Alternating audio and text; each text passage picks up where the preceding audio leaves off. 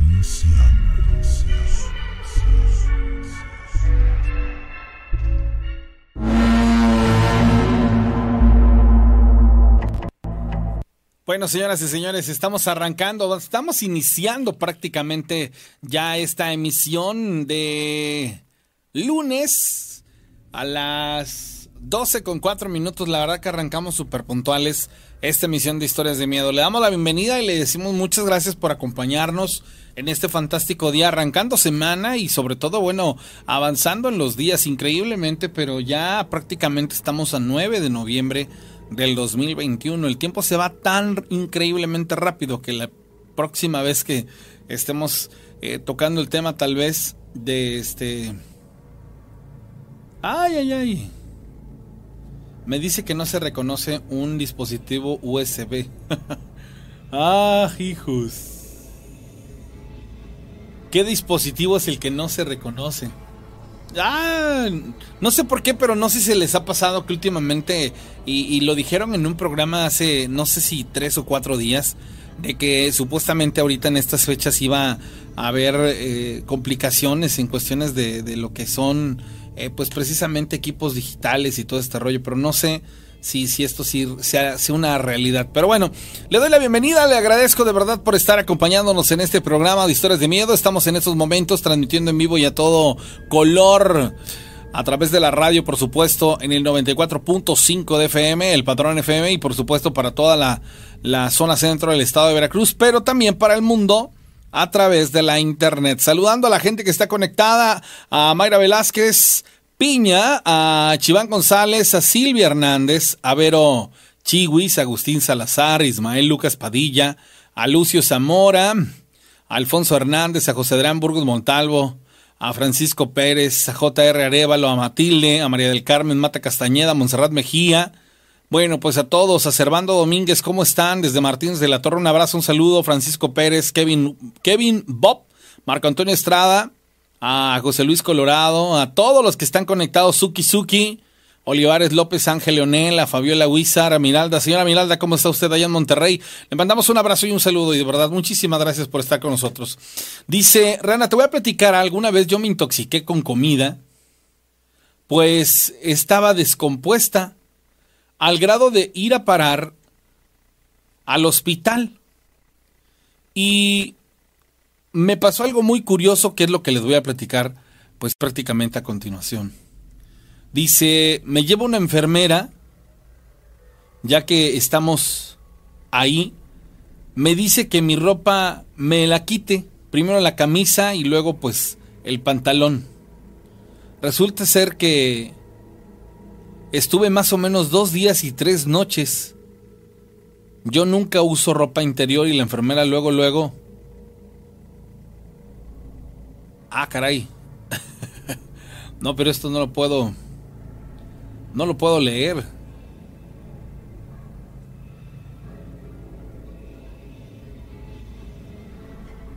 Bueno, la cuestión está que este, este personaje iba muy continuamente a visitarme y tiempo después este personaje de nombre Berenice, es que está un poquito complicada esta lectura, desapareció en algún momento la volví a ver y me hizo saber que se había quitado la vida y que ella se aparecía en este hospital. Berenice, me llamo Berenizo, Berenice, perdón. Cuando yo quise corroborar la, la historia, resulta así, que en efecto ella ya no está con nosotros. Esto pasó en el hospital de Río Blanco. Bueno, está un poco confusísima la, la historia, cómo me la contaste, pero bueno, gracias por mandarnos esta historia. El, el, en grandes rasgos digo es que a veces vamos escribiendo y no nos fijamos que a veces el autocorrector nos hace, el, nos complica mucho la escritura y a veces enviamos el mensaje sin leerlo y resulta ser que cuando ya lo enviamos y lo queremos volver a leer entendemos que escribimos eh, situaciones adversas a las que queríamos explicar. Él habla de que él no es el de la historia, el de la historia es una persona de nombre Rafael que llegó a un hospital y una enfermera lo atendió, esta enfermera lo vio desnudo y digámoslo así, eh, sintió una fijación, tal vez por las cuestiones físicas del, del chavo. Y esta, este personaje estuvo muy atenta de, de, este, de este chico mientras estuvo en el hospital porque estaba intoxicado por comer comida en mal estado o descompuesta. Hasta que de pronto pues ella ya desapareció. Entonces este chico se quedó impregnado de la persona y al poco tiempo la vuelve a ver y ella le dice, me llamo Berenice, nada más que yo ya no estoy en este mundo de los vivos, yo ya estoy muerta, yo me maté. Entonces él va y corrobora la historia y resulta que le dicen, sí, en efecto, es una mujer que trabajó aquí, pero ella ya murió. ¿Por qué? No, pues es que resulta que yo la conocí, se llama Berenice y ella me estuvo atendiendo en los días en los que yo estuve internado en este hospital. Y hablan del hospital de Río Blanco. Concretamente el hospital de Río Blanco. son las historias de hospital que a mí me parecen... Eh, Sensacionales. Sí, a mí me encantan las historias de hospital. Lo que son las historias de hospital y de carretera me, me fascinan. Y esa es una muestra más de ellos en los cuales aparentemente este, pues hay figuras eh, fantasmagóricas, no sé cómo llamarles, que, que hacen acto de presencia en este tipo de lugares y bueno, ahí está una ah. muestra de lo que, de lo que se me manifiesta. Justamente hoy estaba viendo un video en el cual eh, captan una, que una persona aparece en un parque y de un momento a otro pareciera que anda buscando algo. Después de que encuentra lo que está buscando en el parque, se le nota que anda así como que eh, desubicado, tratando de localizar algo en particular. Se acerca a lo que parece ser una banca y en la parte de abajo toma algo y la cámara de seguridad, que es la que está eh, haciendo la toma de esta escena, alcanza a ver cómo el hombre se, se, agacha, como que toma algo en sus manos, y esto que toma en sus manos es algo que, que destella luz, es como, no sé, como una pequeña estrella, vamos a llamarle así, y eh, a partir de que lo hace, eh, el hombre desaparece, se desintegra en la imagen, la, la silueta de este hombre que no estaba, este, bueno, que en un momento apareció en la, en la imagen de video, resulta que de repente dejó de estar. De repente desapareció literalmente o se desmaterializó y, y, la gente que estaba viendo esta, esta cámara, esta toma, pues se preguntaron, caramba, pareciera que era un, un ser que vino de otro plano a desmaterializarse, no, no sé, no les quedó claro si venía del futuro qué sucedió, pero bueno, son de esas experiencias que de repente dejan contrariado cualquiera y, me parece que tienen relación con eso, de que son apariciones de personas que ya no pertenecen a este plano, pero que siguen manifestándose y este, y esta es una muestra de ello. De esa situación. Oye, a ver si puedes desconectar y conectar tu ya me di cuenta que no hay, sí, ya me di cuenta. No sé por qué extraña. Nada más quería, nada más quería este, concluir el comentario y voy a eso. Nada más es cuestión de desconectarla y conectarla y ver si esto jala. Pero bueno, en días pasados hemos estado experimentando cosas medias locochonas, este. no sé con qué tengan que ver, pero bueno, me marcaba que no podía este A ver si, si ahorita que... No. no, no. Vamos a esperar no. unos segundos, ¿no? A Pues es que no, la conexión. No, no apareces. No aparezco. No. Mm, Ya. ya estoy. Sí, es Ya. que te decía, hay que esperar unos segundos, pero bueno. Ya. Ahí estamos, señores. Bueno, pues así la, la- las cuestiones técnicas que se presentan, ¿verdad? Si, si a los de Teba Seca se les presentó en la entrevista del Canelo, pues nosotros también, ¿verdad? Pues sí, Entonces no no estamos, no somos ajenos a esas situaciones. Sí, bueno, ya no, ya no me veo, de repente ya desapareció, ya hoy ya apareció otra vez. Sí, Bueno. Te ves súper extraño, amigo. Sí, no sé qué ocurra, ¿verdad? Y le estás metiendo zoom también. No, es cuando estoy este haciendo el ajuste aquí solito del brillo. Sí. Espérate, a ver, vamos a quitarlo. No, no es un zoom, güey. Sí, sí, yo veo que le metiste un zoom ahí. No, es el movimiento de la cámara arriba hacia abajo. A ver, vamos a hacer aquí. el- Ahí está. Bueno, Ah, vamos a es- resolverlo en un momento. Ustedes Espérame, tranquilos. ya, ya quedó, ya quedó. Todo fuera como eso, ¿verdad? Entonces. Para activar los controles panorámicos, ajuste primero el zoom. Ah, ok, sale. y se acabó. Ahí quedó. Bueno. Vamos a la primera llamada telefónica, señores. Bueno, Hola Pablo, la rana, muy buenos días o noches, como le quieras llamar. buenas madrugadas. ¿Quién habla? José Luis. ¿De dónde nos hablas, José Luis? Desde Nogales, ya otras veces les he hablado para relatos cortos. Ok, José Luis, ¿qué pasó? Oye, no sé si vieron el día viernes en un periódico de circulación regional que sacaron un relato sobre los fantasmas de la curva del Pocito No, en Nogales. No, no, no. ¿Puedes hablarnos ¿Te de este lugar?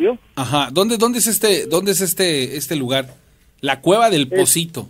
No, la curva del Pocito. La curva del Pocito. ¿Dónde es este lugar? Esa es la autopista, es en el tramo entre Orizaba Ajá. y Nogales. Ok. Ahí, tanto el tramo de subida como de bajada, ahí hay muchos accidentes y ha habido este, muertes. En el relato de este periódico, una persona decía que ya se le había hecho tarde esa noche y decidió tomar la autopista en su auto.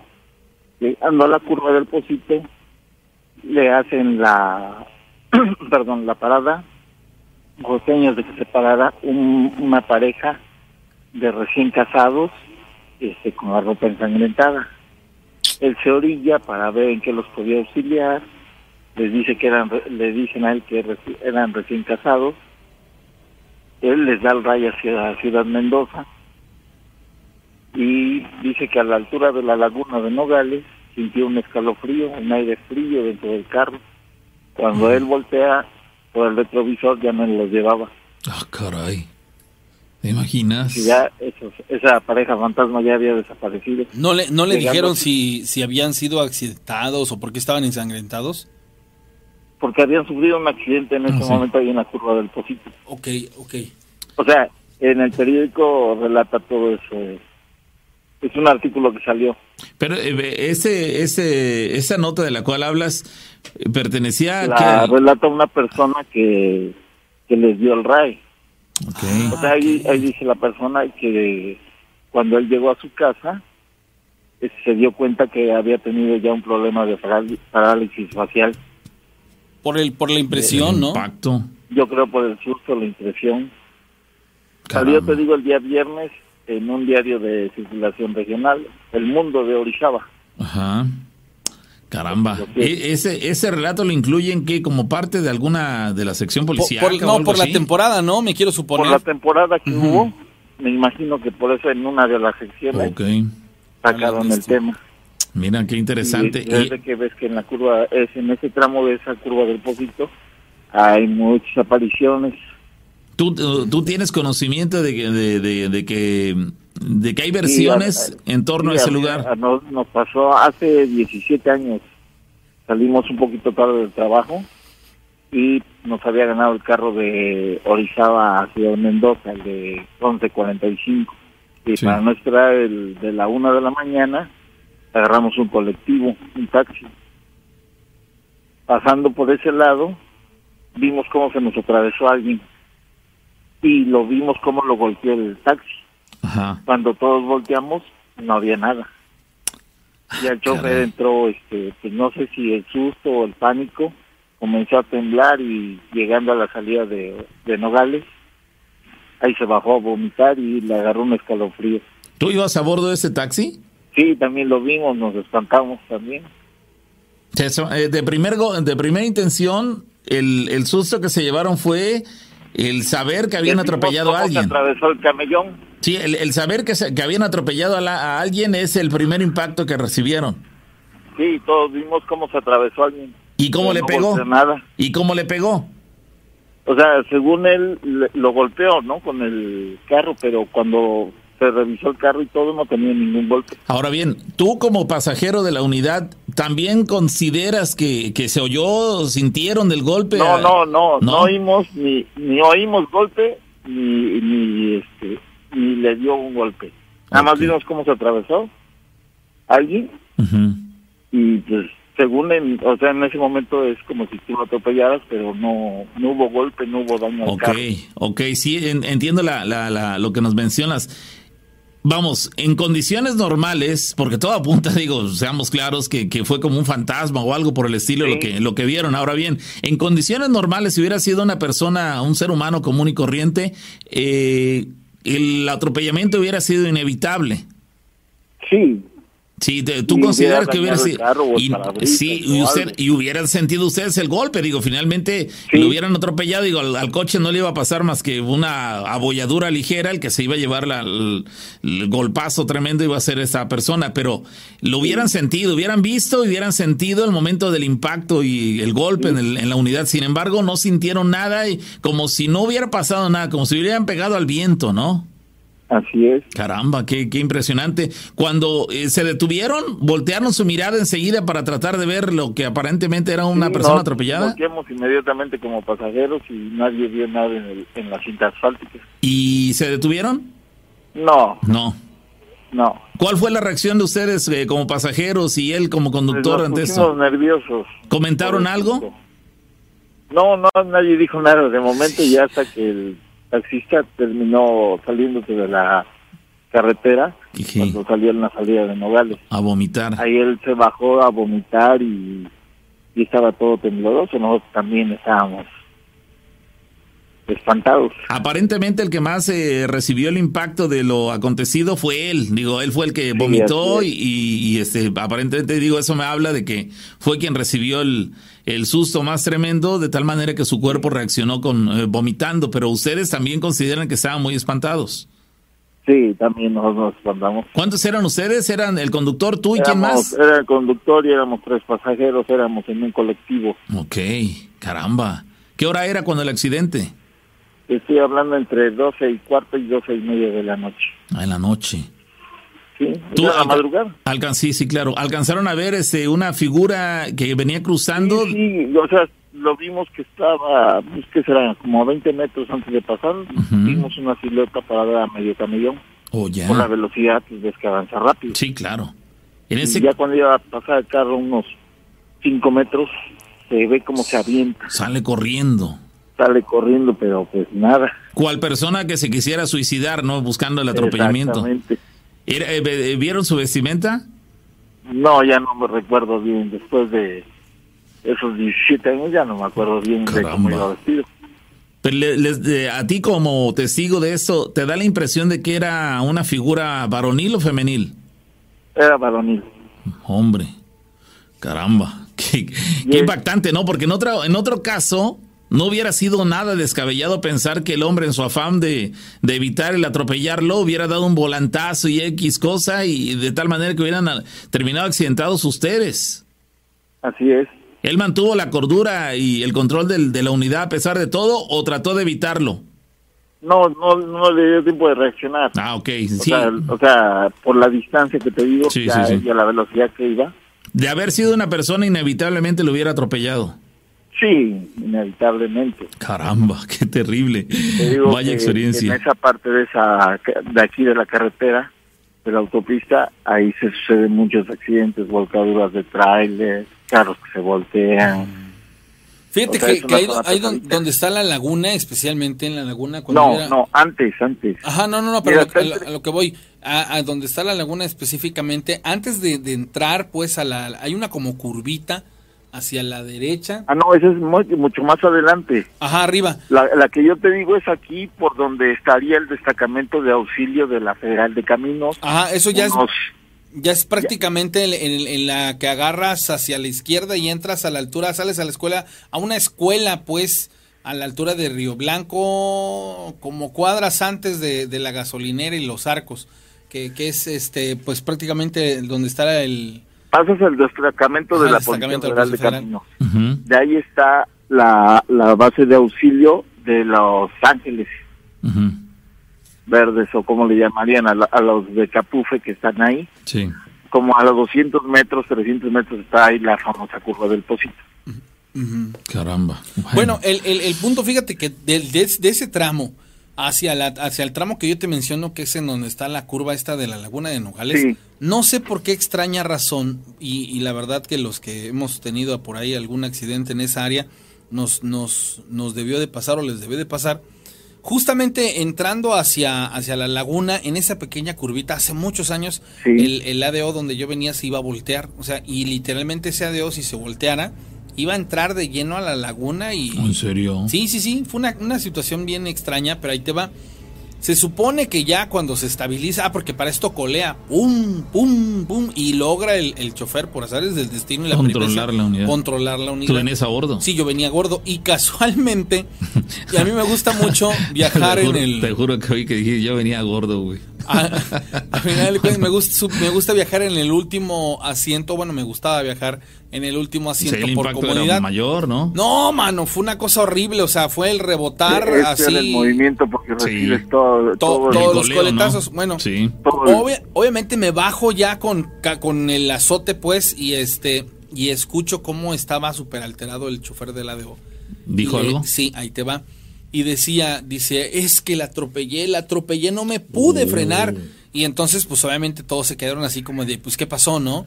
Dice, es que yo la vi, dice, yo la vi, hablaba de una niña, que una niña se atravesó y que no la pudo este evadir, evadir y que la dice la aplasté dice allá atrás dice allá está dice la, la debí de haber pero revisan el carro y ni una sola huella ni del golpe, ni sangre, ni nada. man. Cabello, nada. Entonces le dicen las personas que, que, venían ahí, porque no éramos muchos, éramos como seis personas arriba del autobús, bueno, más bien arriba eh, con él, y le dicen, ¿sabes qué onda, mano?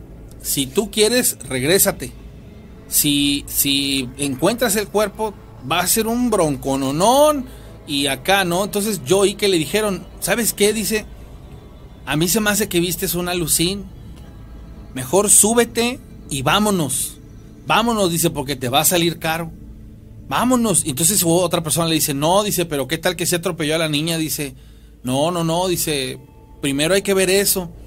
La cuestión está que se agarraron caminando hacia la parte de arriba y ¿qué te gusta verlos alejarse 100, 200. Ya cuando llevan 200 metros, las dos personas que nos quedamos dijimos, no, espérate. el accidente, no, ya van lejísimos, güey. O sea, esto fue a lo mejor ahí a 50 metros. No 50 metros.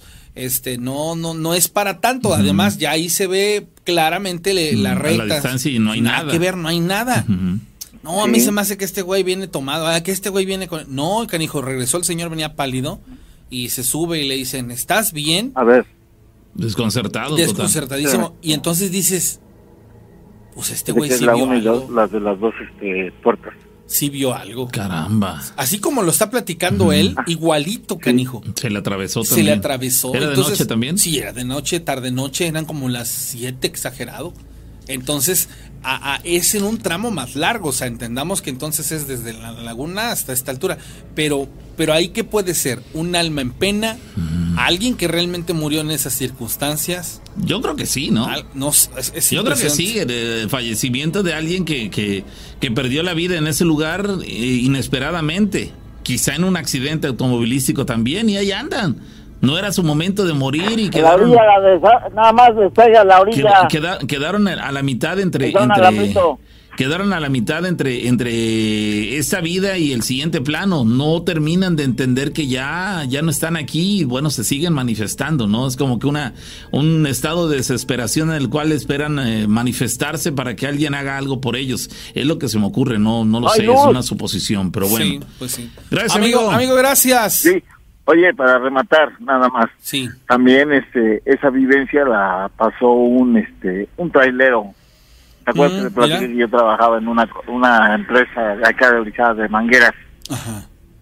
Entonces, los choferes que vienen a dejar el material vienen desde Laredo, pero vienen hechos la... Ya sabes. Sí, sí, sí, muy rápido. Entonces, por tiempo que tiene que llegar, él una vez llegó, uno de esos traileros llegó, todo tembloroso. Dice, hasta el chocho que venía yo, dice, venía yo hasta las chanclas, dice, de enchochado. Drogado, sí. Dice, nada más vi, no, o sea, él lo platicó, dice, nada más vi de reojo alguien que venía sentado junto de mí, ya sonriéndome, dice, cuando pasé la curva del pocito. Ah, Dice, como en mi estado en que me venía yo, dice, pues yo nada más alcancé a decirle, ¿dónde te bajas, chavo? ¿Dónde te bajas? Ya, ¿qué le podía decir? O sea, de acuerdo a su reacción de él. Sí, sí, sí. Dice que cuando llegó al destacamento ahí de la Federal de Caminos, sintió como se le colió el tráiler en esa curva.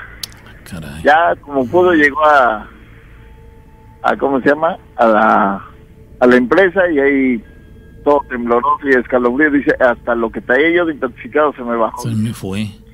Caramba. Imagínate esos pasajeros sí, de, de, un momento a otro vamos de ir en solitario, de repente tiene la sensación de que alguien lo acompañe, gira su rostro hacia la derecha y, dice, y ve que baja, chavo? nada más lo que alcanzó a decirle. Ahí ve un tipo que le está sonriendo. Caramba. Sí, ahí sentado en la cabina con él. ¿Te imaginas? Sí, sí. No, no, terrible, terribles experiencias. Imagínate después su, su mente cuando empezó a armar el rompecabezas, porque la mente cuando hay algo que no, no puede comprender y no puede exigir al tiempo, pues el tener las respuestas, el subconsciente empieza a crear. Y entonces imagínate cuando él se puso a pensar, ¿y cómo venía vestido? Y, y su mente le empieza a crear esa información todo ese proceso para una persona que experimenta algo así debe de ser terrible. Sí, caramba. Terrible porque no hay una incertidumbre muy grande, o sea, no hay una conciencia completa, no hay una certeza, no hay una realidad, no puede corroborarlo, no hay pruebas y dices, Ay, ay, ay. Sí, terrible. Vaya experiencia, ¿no? Y el, el, hecho de que ya después de superado, entre comillas, el episodio, se tomó algo, comió algo, descansó unos minutos eh, y tener que volver a abordar la unidad para continuar su camino sabiendo que es caramba, a ver si no ahorita en cuestión de media hora, una hora, vuelvo a ver esa figura ahí a un costado mío y, y ¿qué hago, no? En ese, en esa situación, terribles experiencias. Y, lo peor es que lo viven en solitario, porque al momento se la tienen que tragar. En ese momento no hay manera de evadirlo. Eh, difícilmente se tiene, se pueden orillar, porque a lo mejor, como es tramo de autopista, en ocasiones no hay dónde, dónde orillarte. Y, y bueno, se le cortó la llamada. Bueno, de repente quedas entre la incredulidad, la sorpresa, el miedo, una serie de confusiones totales, pero bueno, ni hablar. Lamentable. Abrazo, por cierto, para todos los conductores que nos van a escuchando en este momento en carretera. Manejen con cuidado. Eventualmente, si tuvieran una experiencia de este tipo, si van manejando a una velocidad moderada, podrán hacer algo por ustedes y por los que vayan con ustedes. Si van a altísima velocidad, y, casi imposible. Y tienen que ir al, atentos, dice, dice Jorge. Saludos, por cierto, amigo Jorge. Espero que estés muy bien. Y hago una acotación.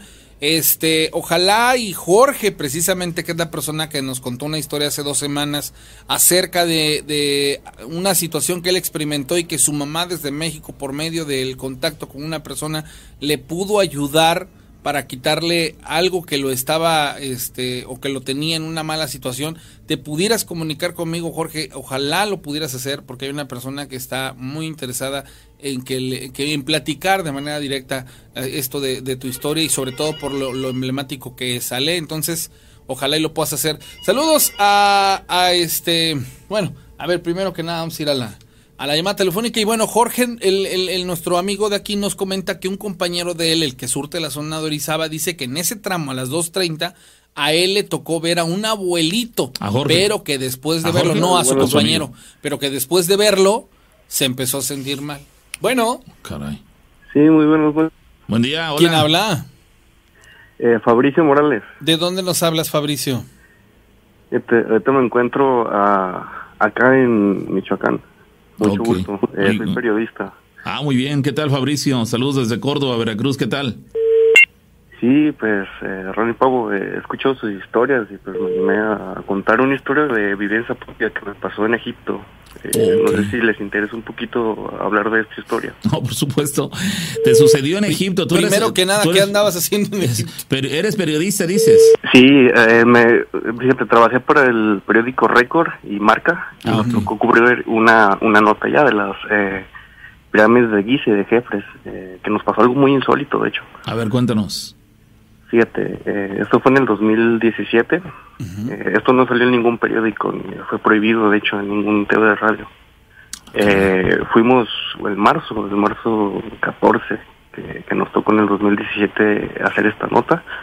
Pues el periódico constantemente, no, como periodistas, ya cuando cubres pues un trabajo demandante, tienes que, que ir a ciertos lugares, ¿no? Entonces nos tocó cubrir a mis compañeros y a mí, éramos cuatro eh, lo que es eh, la forma de la, la, pirámide de Giza, que en marzo es cuando se da eh, más la actividad eh, en cuestión de pues de historias, ¿no? Que de los faraones que cuentan que hay tormentas de arena. Nos tocó cubrir este tipo de notas y también el tipo de historia que tenía la, la pirámide de Giza. Pero, pero, perdón que te interrumpa, ¿qué tenía que ver el tema de los deportes con esa cobertura que estaban haciendo las pirámides?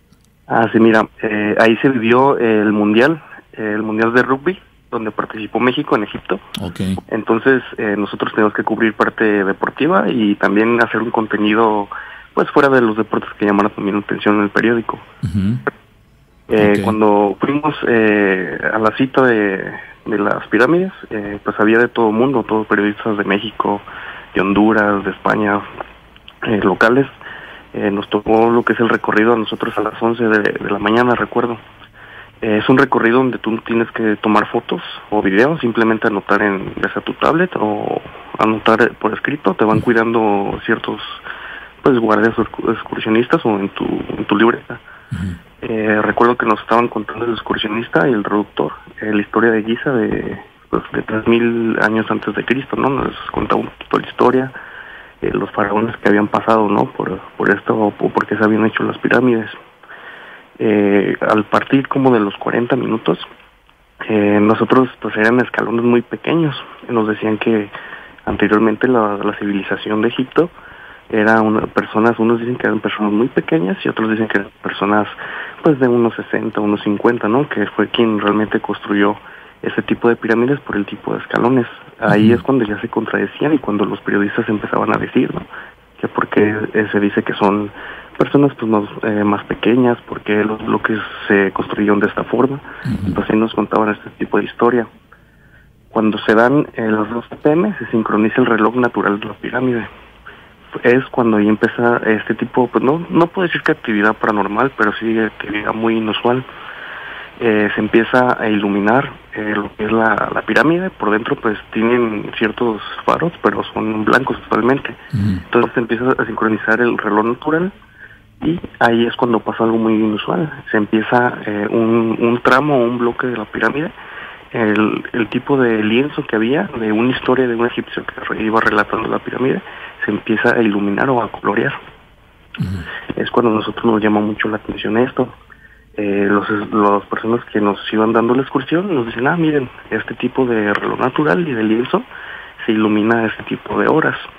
Eh, seguimos constantemente y nos empieza a, pasar algo muy... Éramos 27 eh, periodistas, nos empieza a pasar algo muy... ¿Cómo te puedo decir? Pues algo muy inusual. Eh, empieza a haber una tormenta de arena. Eh, normalmente en marzo hay tipos de tormentas de arena. Empieza a haber una tormenta de arena eh, pues las, las, eh, las pirámides están muy protegidas, todo, o sea, era imposible que entrara algún tipo de, este tipo de arena o la tormenta.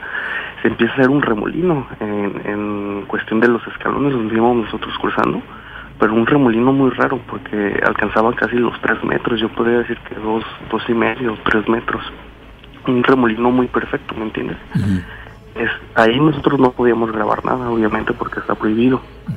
Eh, una periodista chilena, recuerdo que empezó a relatar, ¿no? Empezó a decir, no, que aquí pues hay tipos de eventos muy, pues muy extraños.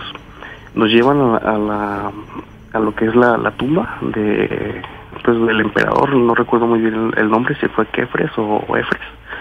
Este emperador eh, fue una persona que pues hizo mucha matanza, ¿me entiendes? En cuestión de, de poderío y de, esclavitud.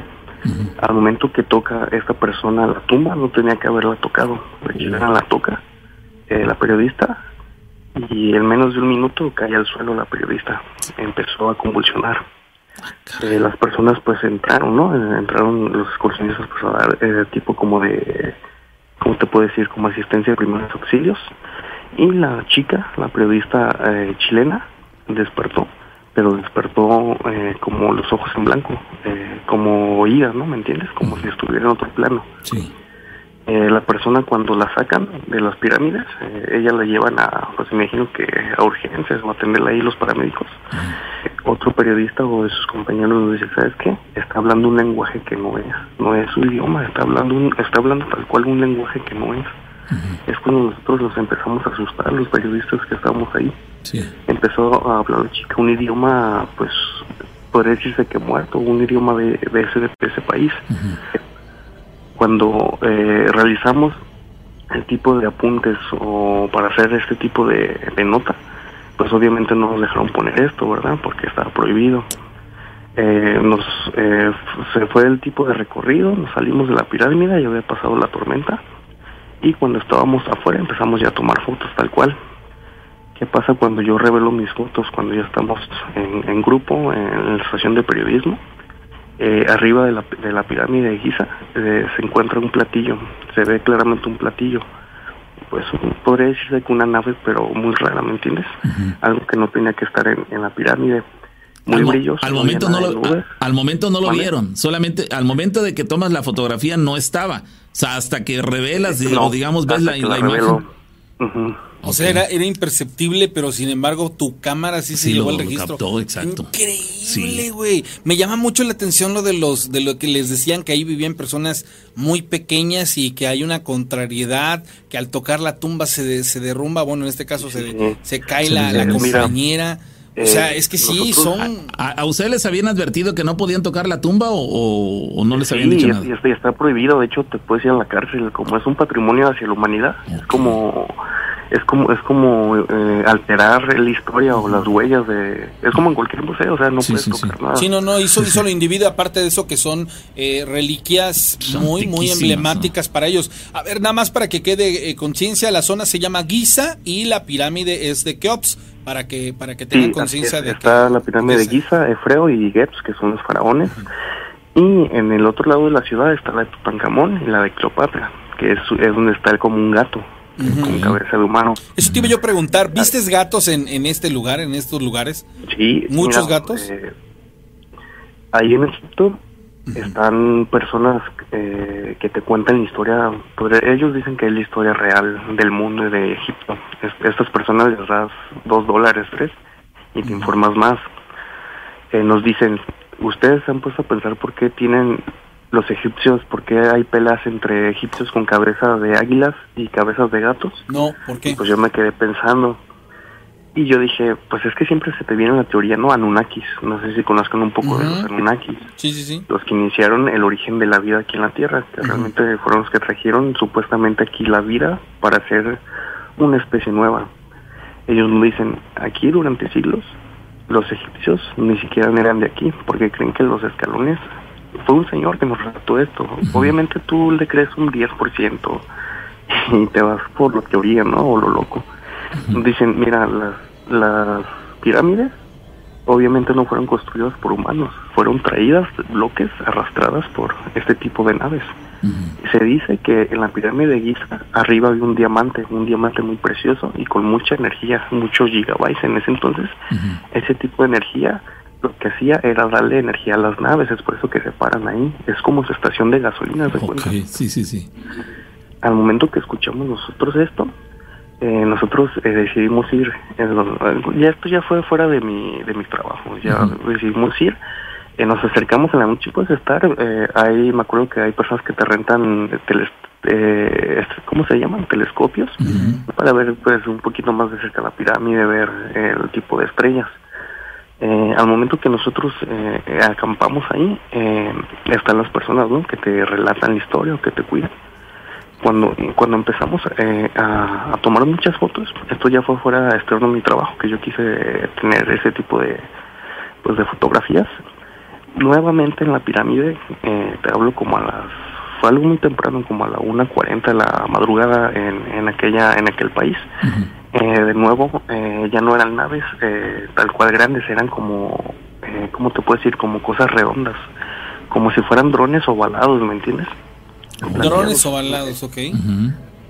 Uno se da, pues, se dice, pues a lo mejor es parte del gobierno, o sea, pueden ser drones, puede ser, qué sé yo, ¿no? O sea, puede hasta nubes. Pero este tipo de, de, de, de naves eh, ovaladas eran, yo conté ocho, eh, se pararon en el diamante y hacían ruedas, ¿me entiendes? Ruedas muy rápidas, círculos muy rápidos. Entonces mi compañero decide grabar. Cuando cuando él graba, eh, él tenía una cámara Canon, una F, F200, o F, bueno, una, una 200, 250, un- una alta definición muy, muy, muy buena. Parece ser un tipo de cámara Canon. Cuando decide eh, grabar, eh, no les miento, eh, se interrumpía la señal, no, o sea, algo, algo magnetismo, no sé qué sería, interrumpía la señal de la grabación, no se podía grabar, nada se podía grabar, su, su cámara se alteró en cuestión de fecha, de año, y se alteró el tipo de imagen. Entonces cuando ya decimos, es que esto ya es algo muy anormal, ¿no? A lo mejor hay un tipo de magnetismo o, no, o qué sé yo. Sí, claro. Las fotos, cuando nuevamente las revelamos, obviamente sí salieron ya este tipo de, de objetos, pero al revelarlas, obviamente eh, se ven un poco más nítidas o claras y se ve claramente que este tipo de, de cosas ovaladas eh, van como, ¿cómo te puedo decir? Del diamante se, ve- se veía como la punta de, de la pirámide, como si fuera eso, un diamante, algo brilloso, como si estuvieran eh, agarrando energía de ahí, ¿me entiendes? Cuando empezamos, eh, bueno, empezamos a hacer ya la nota, obviamente convivíamos con todos los reporteros de ahí, empezamos a cubrir eh, lo que es el Mundial de Rugby y hacer una nota de, de este tipo de pirámides, pero pues no pusimos nada de eso. La periodista chilena eh, nos, nos, nos dijo a todos sus compañeros, a los de ahí, a todos los eh, de América Latina, a todos los que hablamos en nuestro Español. idioma español, pues, nos dijo, ¿sabes qué? Lleva tres días hablando un lenguaje que no entendemos, Lle- lleva tres días ida y lleva tres días diciendo que ve cosas que se retrocede en el pasado, o sea, lo- la tomaban como loca la periodista. Yo me acerco a, a- se llamaba Isabel Jiménez, la, la periodista chilena. Yo me acerco a ella y entre la comida la muchacha empieza a hablar otra vez ese tipo de lenguaje muerto. Y yo dije, pues para que sea una periodista no creo que esté haciendo un show de esa magnitud, ¿no? Claro, Para que y marquen por días, trabajo. ¿no? Ya llevaba días, ¿no? Sí, sí. Y, y ella, ella cuando yo tomaba en sí, nos decía, ¿sabes qué? Yo no, yo ya no me siento que sea yo, yo, yo me siento, yo empecé, me dice, yo empecé a hablar ya casi cinco o seis idiomas, ya te, estoy- te estoy diciendo que me dijo así, te puedo asegurar que yo ya aprendí el egipcio, el hebreo, aprendí eh, portugués, pola- o sea, ella alucinaba que ya había aprendido muchos idiomas.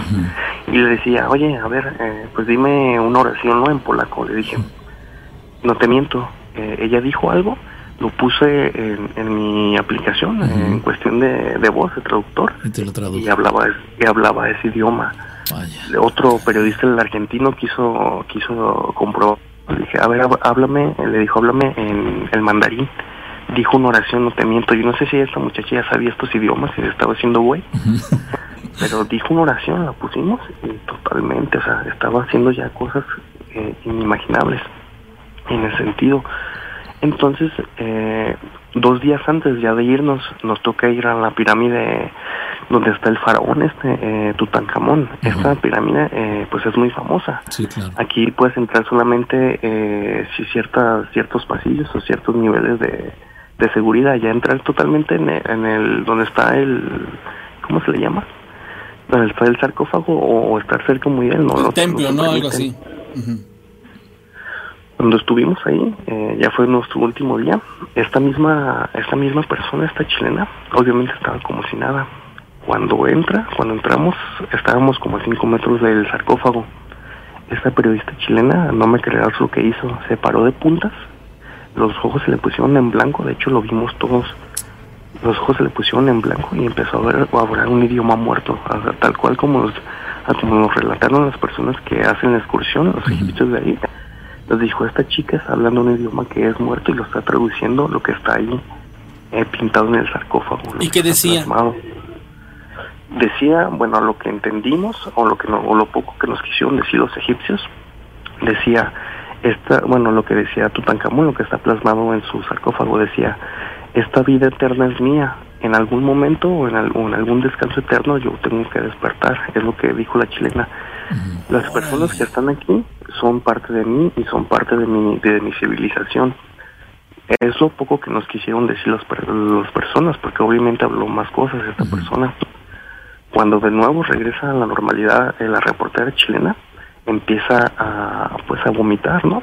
Pero no te miento, yo nunca había, uh, se puede sonar grotesco, pero su vomitada fue como un verde fosforiloco, ¿me entiendes? Algo muy raro, o sea, es como si esa persona lo hubieran tomado su cuerpo y, y lo hubieran transmitido a otro tipo de, otra persona se hubiera entrado en ella. Y fue pues algo muy, muy fuerte. Y cuando ya regresamos, eh, cuando ya estábamos en, el avión, eh, estaba con nosotros esta persona, estos periodistas, ya íbamos muy, muy tensos de, cubrir la nota. Cuando regresamos en el avión, eh, nuevamente esta, esta periodista chilena se, se paró del asiento a, medio camino, se paró enfrente de nosotros y empezó a alzar las manos. Esta periodista chilena se puso de puntas, tenía unos tacones, no sé cómo le hizo, se puso de puntas nuevamente los ojos se pusieron en blanco. Ahí eh, recuerdo que un periodista, no sé si era argentino o si era brasileño, el periodista, pues empezó como a rezar, ¿no? O hacer este tipo de, oración, no sé, era muy creyente. Y la periodista chilena, pues nos sacó un gran susto en el avión. Entonces, eh, yo el poco contacto que tuve con su camarógrafo, el que cumplió la nota, nos cuenta que esta persona hasta la fecha sigue teniendo este tipo de magnitaciones o no sé cómo le llaman ellos o ese tipo de reencuentros hacia esa lengua que no quedó bien a esta muchacha que sigue pues eh, ella cuenta no que se sigue trasladando ese tipo de época que sigue hablando idiomas que sigue aprendiendo lenguas que sigue conectándose con este tipo de, de escritura que fue en las pirámides caramba Vaya, vaya. ¿Y tú tienes contactos a la fecha con ella? Con ella no especialmente porque cerró sus cuentas sociales, sus redes sociales, pero sí con el camarógrafo. Y pues tengo dos fotos que están, reveladas y no sé si me permitan ustedes eh, mandárselas, donde se ven los objetos ovalados. Eso te iba a preguntar, ¿qué había pasado con el material? Y, y, y, y compártenos, ¿las tienes el número para que me las mandes? Sí, eh, no sé si por Telegram se pueda... sí, sí, por favor, en Telegram búscame el 271-718-4498, mándamelas por Telegram, pero, pero ahí te va la pregunta.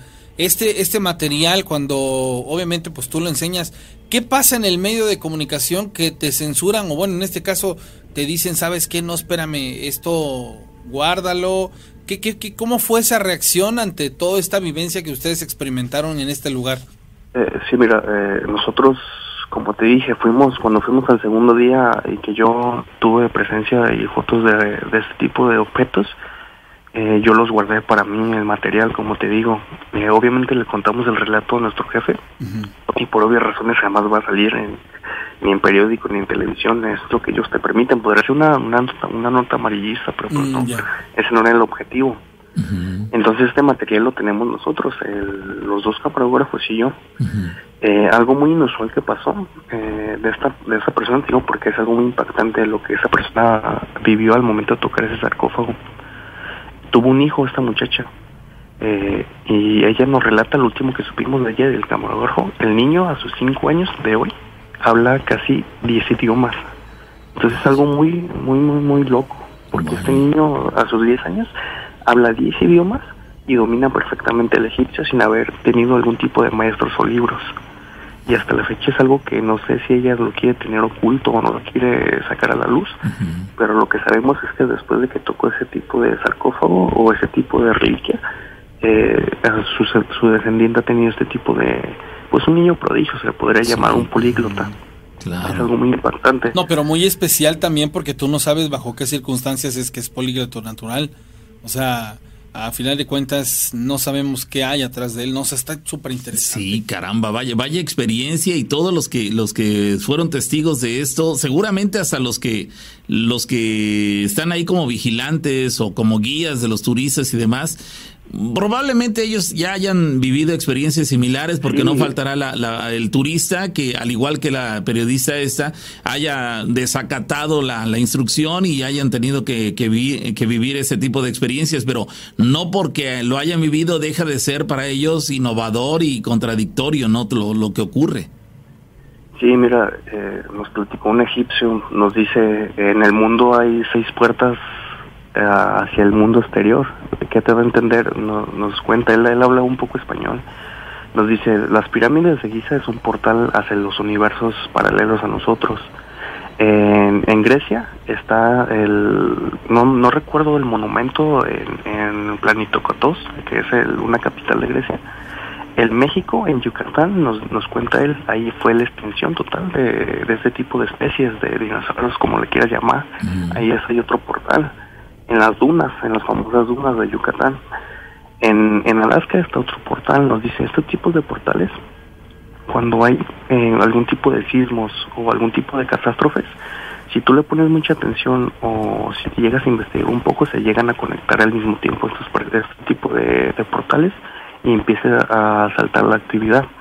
Nos dicen aquí, pues nosotros ya nos hace muy, muy eh, común ver naves ver objetos que bajan precisamente a, la pirámide y exactamente a la punta de la pirámide. Eh, dicen ellos ahí cargan su energía o, o ahí es un portal pero pues es algo que el mundo, pues ya es meternos como algo en cuestión de gubernamental. Sí, y, que se casa. Bueno, digamos que habría mucho conflicto en cuestiones de, ideologías y de. Y, incluso estar, violando este, restricciones gubernamentales. Oye, oye, pero a ver, quiero, quiero preguntarte una cosa acerca de los personajes. ¿Alguien te los pudo describir más allá de decir, ah, es que son de tal raza?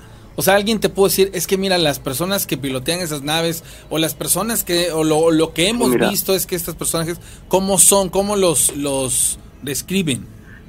Eh, mira, eh, nos cuentan ellos, cuando tú vas a, algún tipo de viaje, si algún, si algún día ustedes eh, pueden ir a ese lugar, Egipto, o algún, por ejemplo, en Perú están los incas, aquí tenemos a los mayas, todas esas civilizaciones, nos contaba él, ellos ellos sabían que existían entre ellos y viajaban. O sea, ¿por qué crees que el, el maya espacial o, la, o como le dicen la figura del maya del maya de la nave, por qué crees que viajaba en una nave? Nos cuentan él. La historia en Egipto, ellos estaban muy avanzados juntos junto, juntos con los griegos y con los mayas. Nos dicen, entonces ellos para no hacer un mal uso de la tecnología que les dejaron aquí a las personas, decidieron extinguir la raza a un cierto momento. Haz de cuenta que hubo un ciclo y hubo un fin en la civilización y nuevamente ellos quisieron que se reiniciara nuevamente el universo. Obviamente como periodista pues te agrada mucho la historia y te les, les empiezas a cuestionar.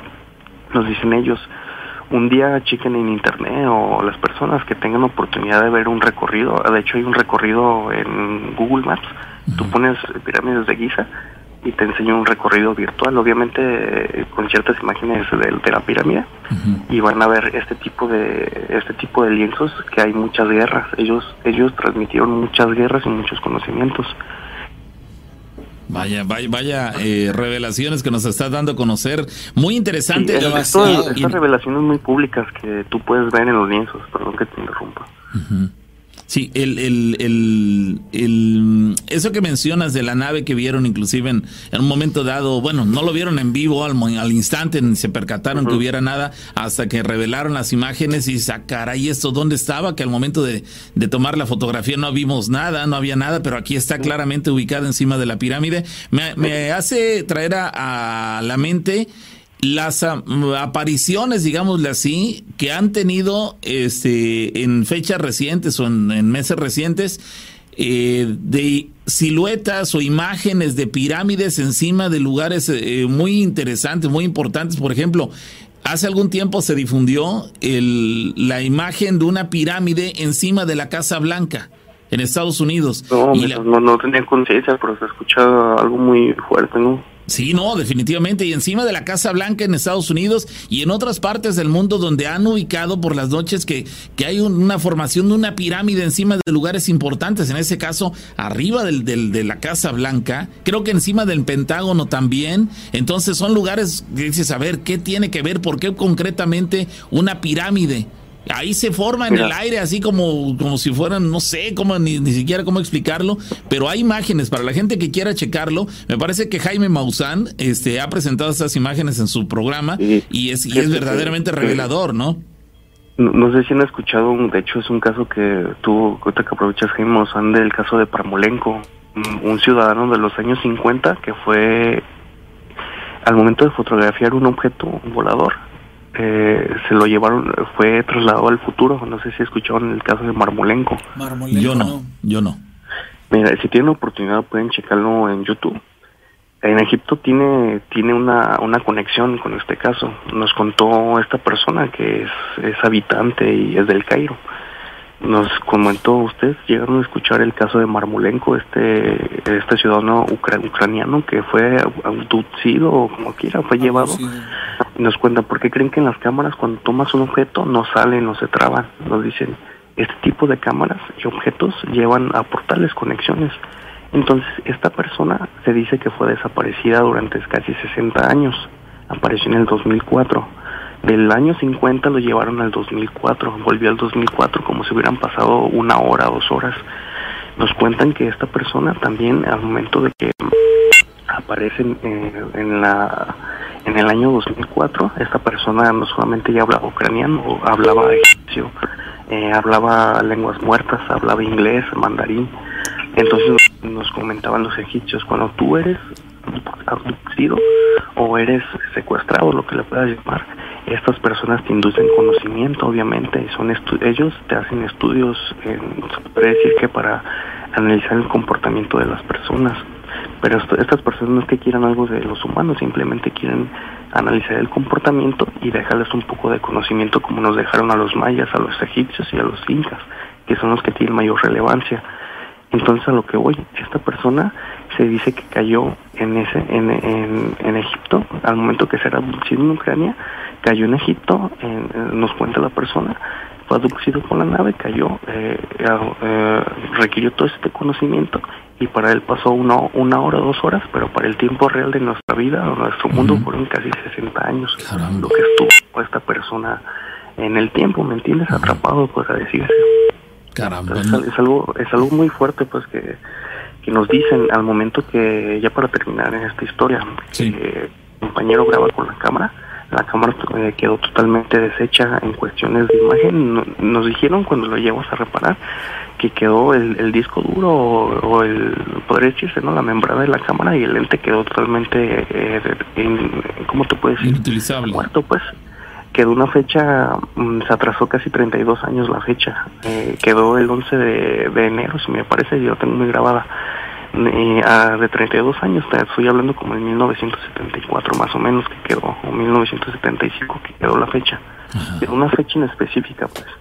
Caramba, es eh, sorprendente cómo de repente este tipo de, de, sucesos siguen ocurriendo acá en, en pues nos inclusive a nosotros mismos, alguna ocasión yendo a algún, alguna investigación de esos asuntos paranormales y demás, la cámara se nos descargó. Yo llegué, a pensar ahorita mientras estaba tu relato que ibas a decirnos que la cámara se, se les había descargado y de manera increíble dice, a ver, espérate, se, descargó y no tiene batería y no hay manera de, tomar ese testimonio de lo que está ocurriendo, ¿no? En ese caso ustedes no les afectó la, batería, pero simplemente el funcionamiento de la cámara de alta tecnología, porque era una cámara de, de primer nivel, este, de la nada se alteró y, no grabó básicamente nada, porque así fue, no, grabó, nada. Eh, quedó, quedó una fecha, quedó en blanco, te digo, se atrasó 32 años. Es algo muy raro porque si se hubiera, eh, si la cámara la tuya se descompone, no se atrasa esa fecha, o sea, es, sino por algo se marcó. Por algo se marcó en esa fecha en particular. Habría que ver qué relación tiene la fecha con alguno de los dos, si contigo o con tu compañero. Eh, de ahí en fuera, pues bueno, o algún suceso en, emblemático, tal vez de la zona o que tenga que ver con ustedes. Lo que nos impresionó mucho, Rana, fueron, Rana y Pau fueron la muchacha, o sea, una chilena en menos de tres días hablaba lenguas que no podría tener que haber hablado. Pero hay una, hay una, hay una, hay una razón, amigo. Fíjate, estaba yo ahorita fuera de, de, de bambalinas, hablando con un amigo y es que me llamó mucho la atención lo que tú mencionabas acerca de, de pues, a como nos has venido relatando. Entonces, eh, él me dice, bueno, la ubicación de las pirámides de Egipto proyectadas tienen la razón de ver la bóveda celeste y forman la constelación de Orión. O sea, sí hay una hay un porqué. Pero bueno, vamos a basar vamos vamos a basarnos en la figura del triángulo. Yo le dije, "Oye, inclusive en, en ciertos dogmas, bueno, en este caso en ciertas eh, eh, pues bueno, escuelas, religiones, uh, sectas, bueno, como le quieras llamar, también aparece esta, esta, esta, figura. Yo le mencioné uno en particular, me dice, ok, esto de lo que tú me hablas es no es una pirámide, es un compás. Yo le dije, pero la, la, relatividad con la palabra triángulo. Entonces él me dice, dice, no olvidemos que los tres puntos del triángulo este, son como la Santísima Trinidad. Y te explico el por qué. Yo ahí fue donde yo entré en, en otro tenor, pero que también tiene una correlación. Le digo, a mí se me viene a la mente que en la religión, bueno, se, se, dice que aquellos que van a predicar obtendrán conocimiento y hablarán lenguas. Estamos hablando ya de, cuestiones dogmáticas y que, en específico tienen que ver con una religión en particular. Y le, hice menciona, le hice mención, esto inclusive en algún momento le ocurrió a los doce discípulos. Y él me dice, no, no olvides que también ocurrió en la Torre de Babel. Los doce discípulos, las doce tribus de Israel. Y entonces me le mencioné la palabra pactos. Es súper interesante todo esto porque hay una correlación de tres, cuatro situaciones muy, muy interesantes. Pero aquí vamos a hablar desde el origen de, desde la creación, ¿no? Y desde la creación vamos a, a, escuadrillar un montón de cosas muy interesantes que la verdad nos llevaría muchas horas. Pero ya para concretar, todo esto que tú nos estás platicando, de verdad, amigos del auditorio, tiene una profundidad de conocimiento que, aquí el, amigo que está en la línea telefónica, basado en su profesión de periodista, llegó a un punto en donde ¡fum! Le muestran, le enseñan, él ve, él de pronto se conecta con cosas que a lo mejor igual durante muchos años creyó parte de, de un mito, una leyenda urbana, y una vez que ya lo estás palpando y que lo estás viendo, dices, ahora cómo lo asimilo de la manera correcta. Y entonces... Mira, y... Ah, sí, dime. No, no, no, adelante. Sí, mira, te voy a decir algo que cuando vas a las pirámides, poca gente te cuenta. En, en la pirámide de Kefres están en los lienzos relatadas las tres pestes del mundo, del, del fin del mundo. Eh, ellos relatan la primera, la peste negra, que se vivió en mucho. obviamente tú te basas la peste negra en Europa, pero ellos lo tuvieron primero, los egipcios. Oh. Después la peste de langostas, no sé si han escuchado la peste de langostas. Sí. Y en la tercera está prohibida leerla. Está una, un pasadizo, una puerta, donde supuestamente nadie puede entrar, obviamente hay personas que a lo mejor ya han entrado. Y nos contaba esta persona, eh, solamente que voy a entrar mucho en polémica, nos dijo, la tercera, nos dijo, la tercera peste, mm, obviamente es en este, en este siglo, en esta, antes del 2030, esta peste va a arrasar con todo, nos dijo esta persona. Obviamente entras en pánico si lo, si lo dirías al mundo, pero nos dice, esta peste se divide en tres. ¿Qué nos quiere decir con tres? Nos quiere decir que eh, se divide cada tres años.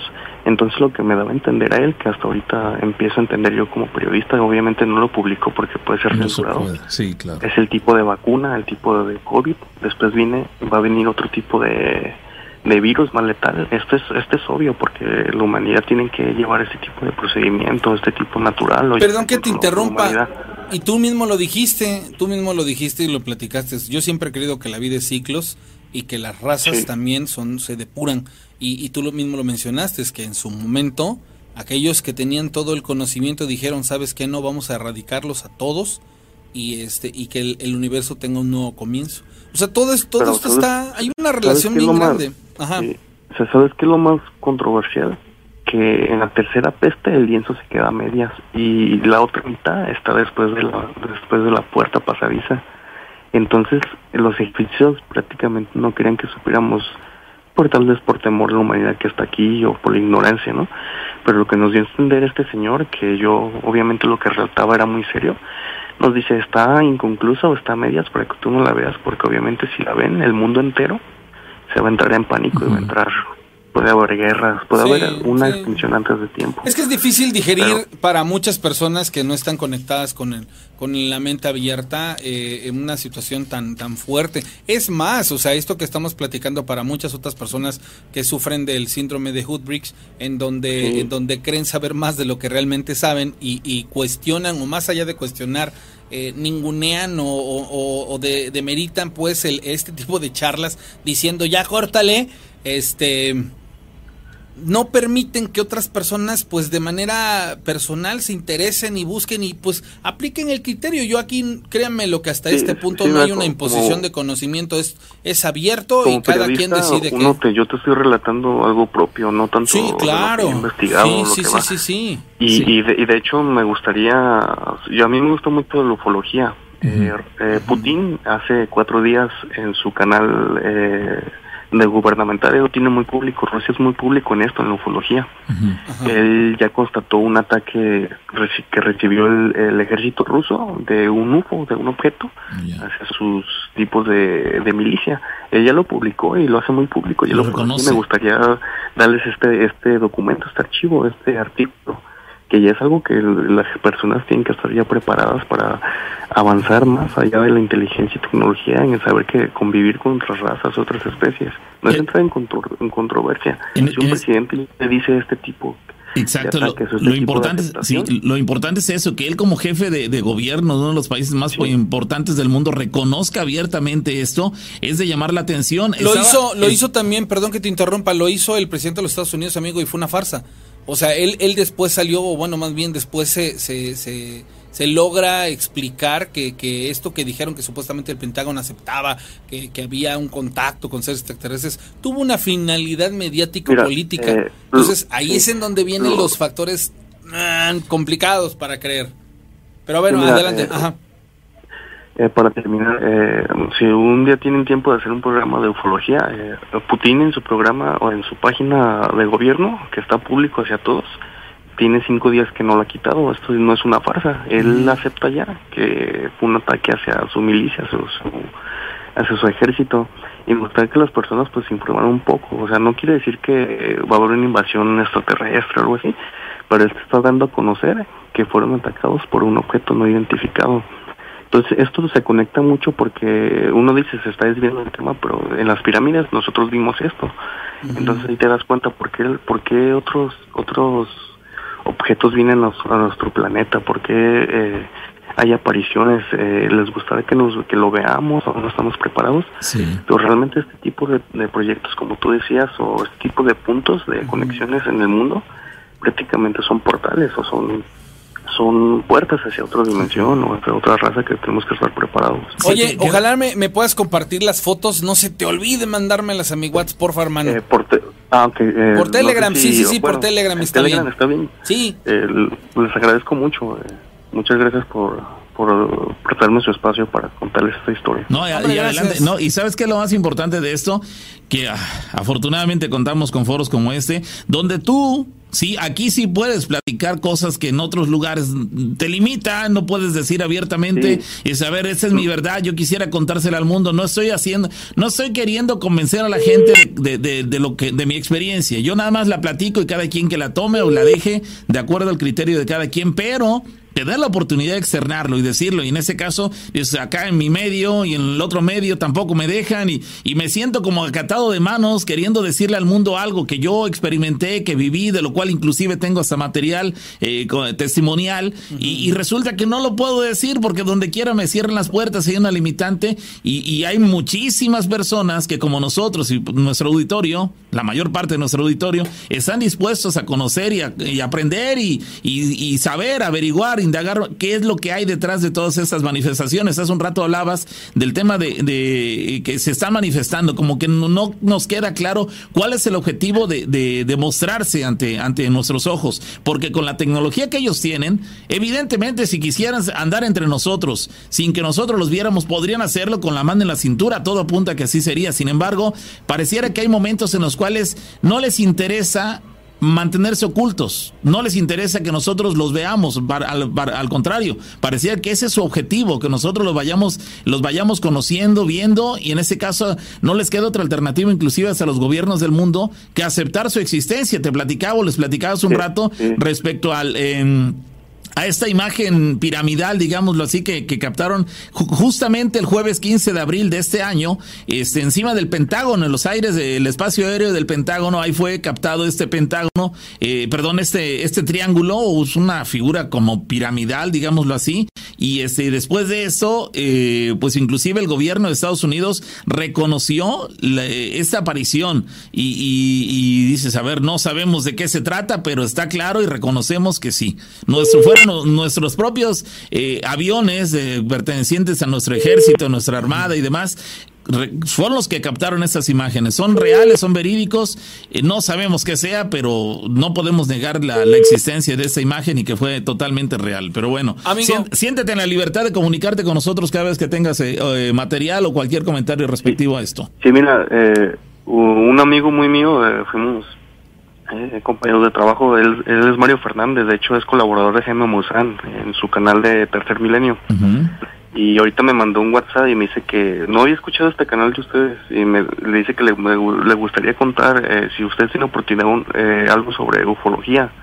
No sé si a ustedes les interese, eh, bueno, la, ese tipo de relato de mi compañero. claro, claro, claro, por supuesto. Mira, aquí regularmente hablamos de cuestiones relacionadas por lo paranormal, que la llorona, ah, que apariciones fantasmagores y que esos, pero jamás ya, hemos estado ya abrimos el espacio para todo eso. Sí, ¿eh? jamás hemos estado cerrados a, recibir información en ese caso de la ufología, porque si bien no va por el lado, aparentemente no va por el lado de lo paranormal, sí, también es igual de interesante porque son muchas preguntas las que hay en torno a ese tema y regularmente pocas respuestas. Entonces, este sí, coméntale que con todo gusto y tú también y quien quiera sumarse a, la conversación, adelante que cuando fui a Guadalajara cubrí una nota de la famosa Casa de los Perros. Eh, es, la es la Casa de Arquitectura y Artes Escénicas.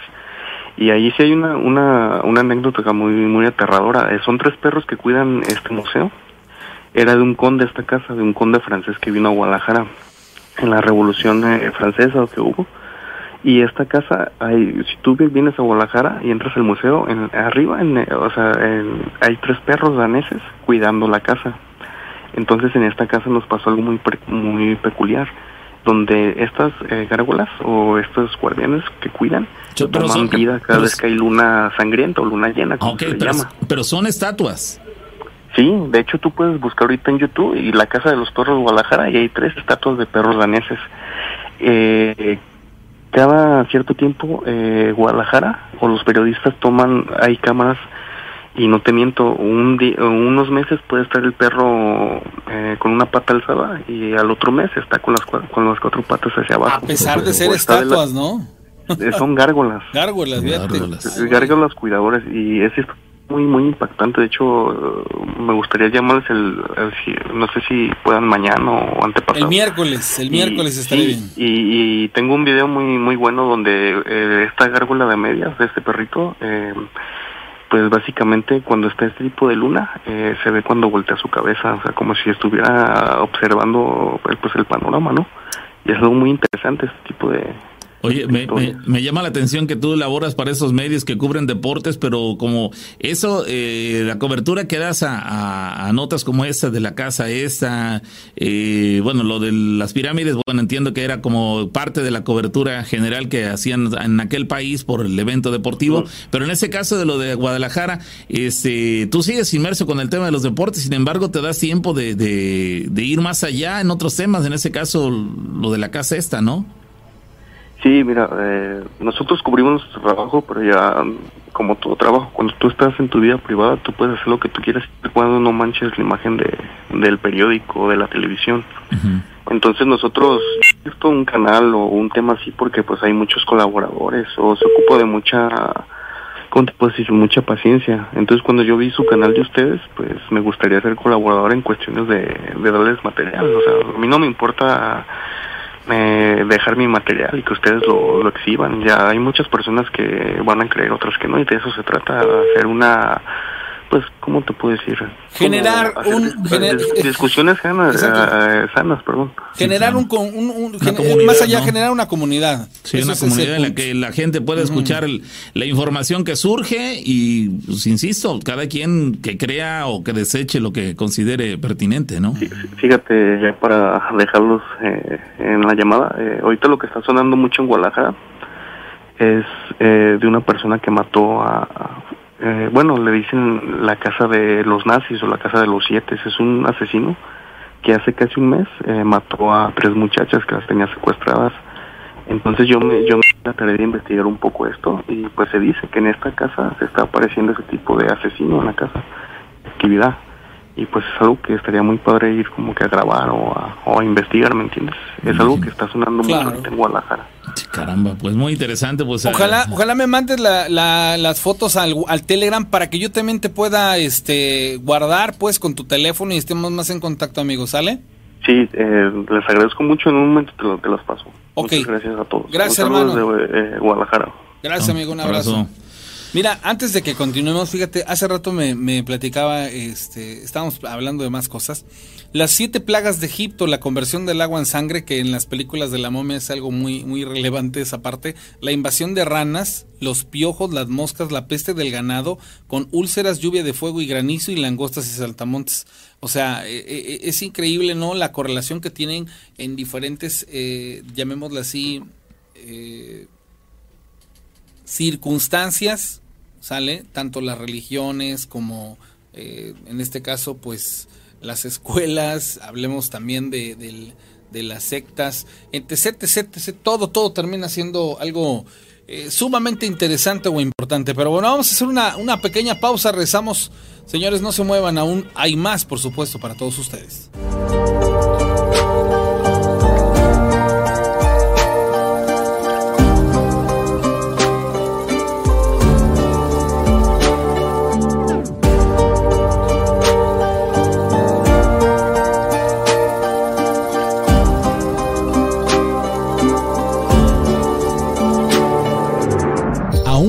Vivir una experiencia increíble, queremos decirte gracias, porque todo fue posible gracias a ti. Sí, a ti que te sumaste con un granito de arena. Este año, queremos volver y dibujar más sonrisas. Permítenos ser emisarios de alegrías para todos esos niños y niñas que viven con la ilusión de tener entre sus manos un juguete. Súmate a la colecta de juguetes nuevos y usados en buen estado y hagamos lo posible.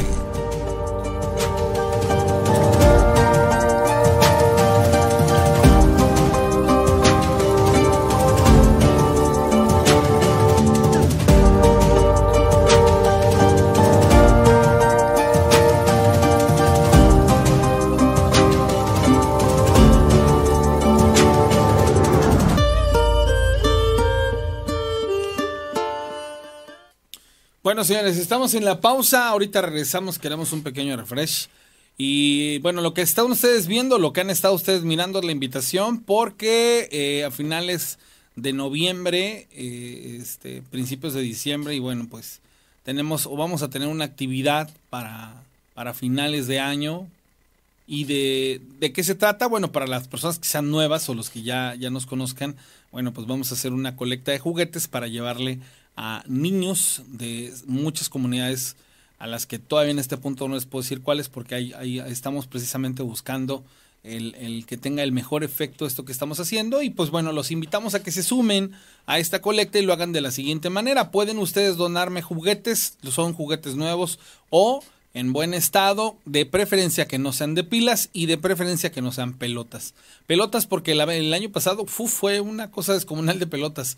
Entonces, este, hay solamente como sugerencia, pues consideren a un niño, una niña que, podría gustarle, ¿no? Hoy en día también, pues con los tiempos modernos, eh, este tipo de cosas y, pues bueno, eh, en, caso de que ustedes me digan, es que sabes que a mí se me complica porque estoy muy lejos para mandarte los juguetes, pueden hacer una donación y nosotros nos vamos a encargar de hacer precisamente, pues bueno, llegar los juguetes a los niños Obviamente tendremos que hacer la labor de, ir a conseguirlos, pero eso va a ser algo que también pues vamos a, llevarlo a cabo con la finalidad de que, de que esto, pues bueno, sea algo muy padre de lo que ustedes, pues bueno, también van a ser partícipes. Y, y, la verdad que es el segundo año consecutivo, pues, que lo intentamos hacer. Y todo esto en virtud de que bien vale la pena. De verdad, bien vale la pena. Entonces, yo regreso con ustedes al programa. Cuestión de nada más unos segunditos. Sale muy interesante, ¿no? Lo de este chavo. Me pongo a pensar, porque sí, sí, de pronto esto de Guadalajara hay un personaje que nos, nos planteó cuatro situaciones muy en particulares y las lo están hilando con hecho. Regresamos con, con esto, señores. Es momento de esta pausa, esta pausa, No te levantes, porque almas penantes, espíritus, demonios, rondan tu casa y te pueden convertir en una historia de miedo. Regresamos. Bueno, señoras y señores, estamos de regreso. 271-718-4498, el número telefónico. Dice, con respecto a lo que estaban platicando, lo que está contando el joven, el regreso de Tutankamón a la vida es algo cierto. Lo, lo hablan en el libro del Corán, claro. Bueno. Hola. Dice, bueno, quisiera contarles una historia. Eh, se puede contactar al chavo de la historia de sarcófago. Pregunta el excelente día. En Palenque hay un portal. Fíjate. Dice, ya viste que Rusia, USA y cierta parte de Europa ya hicieron el comunicado de que la gente empiece a almacenar comida. No. Pero lo vamos a este a revisar. Saludos, dice. Bueno, aquí hay, hay, hay personas que se comunican con nosotros. Dice, algo de eso relativo a lo que está contando el joven eh, es muy cierto. Tiene toda la razón. Me mandan un mensaje encriptado. Este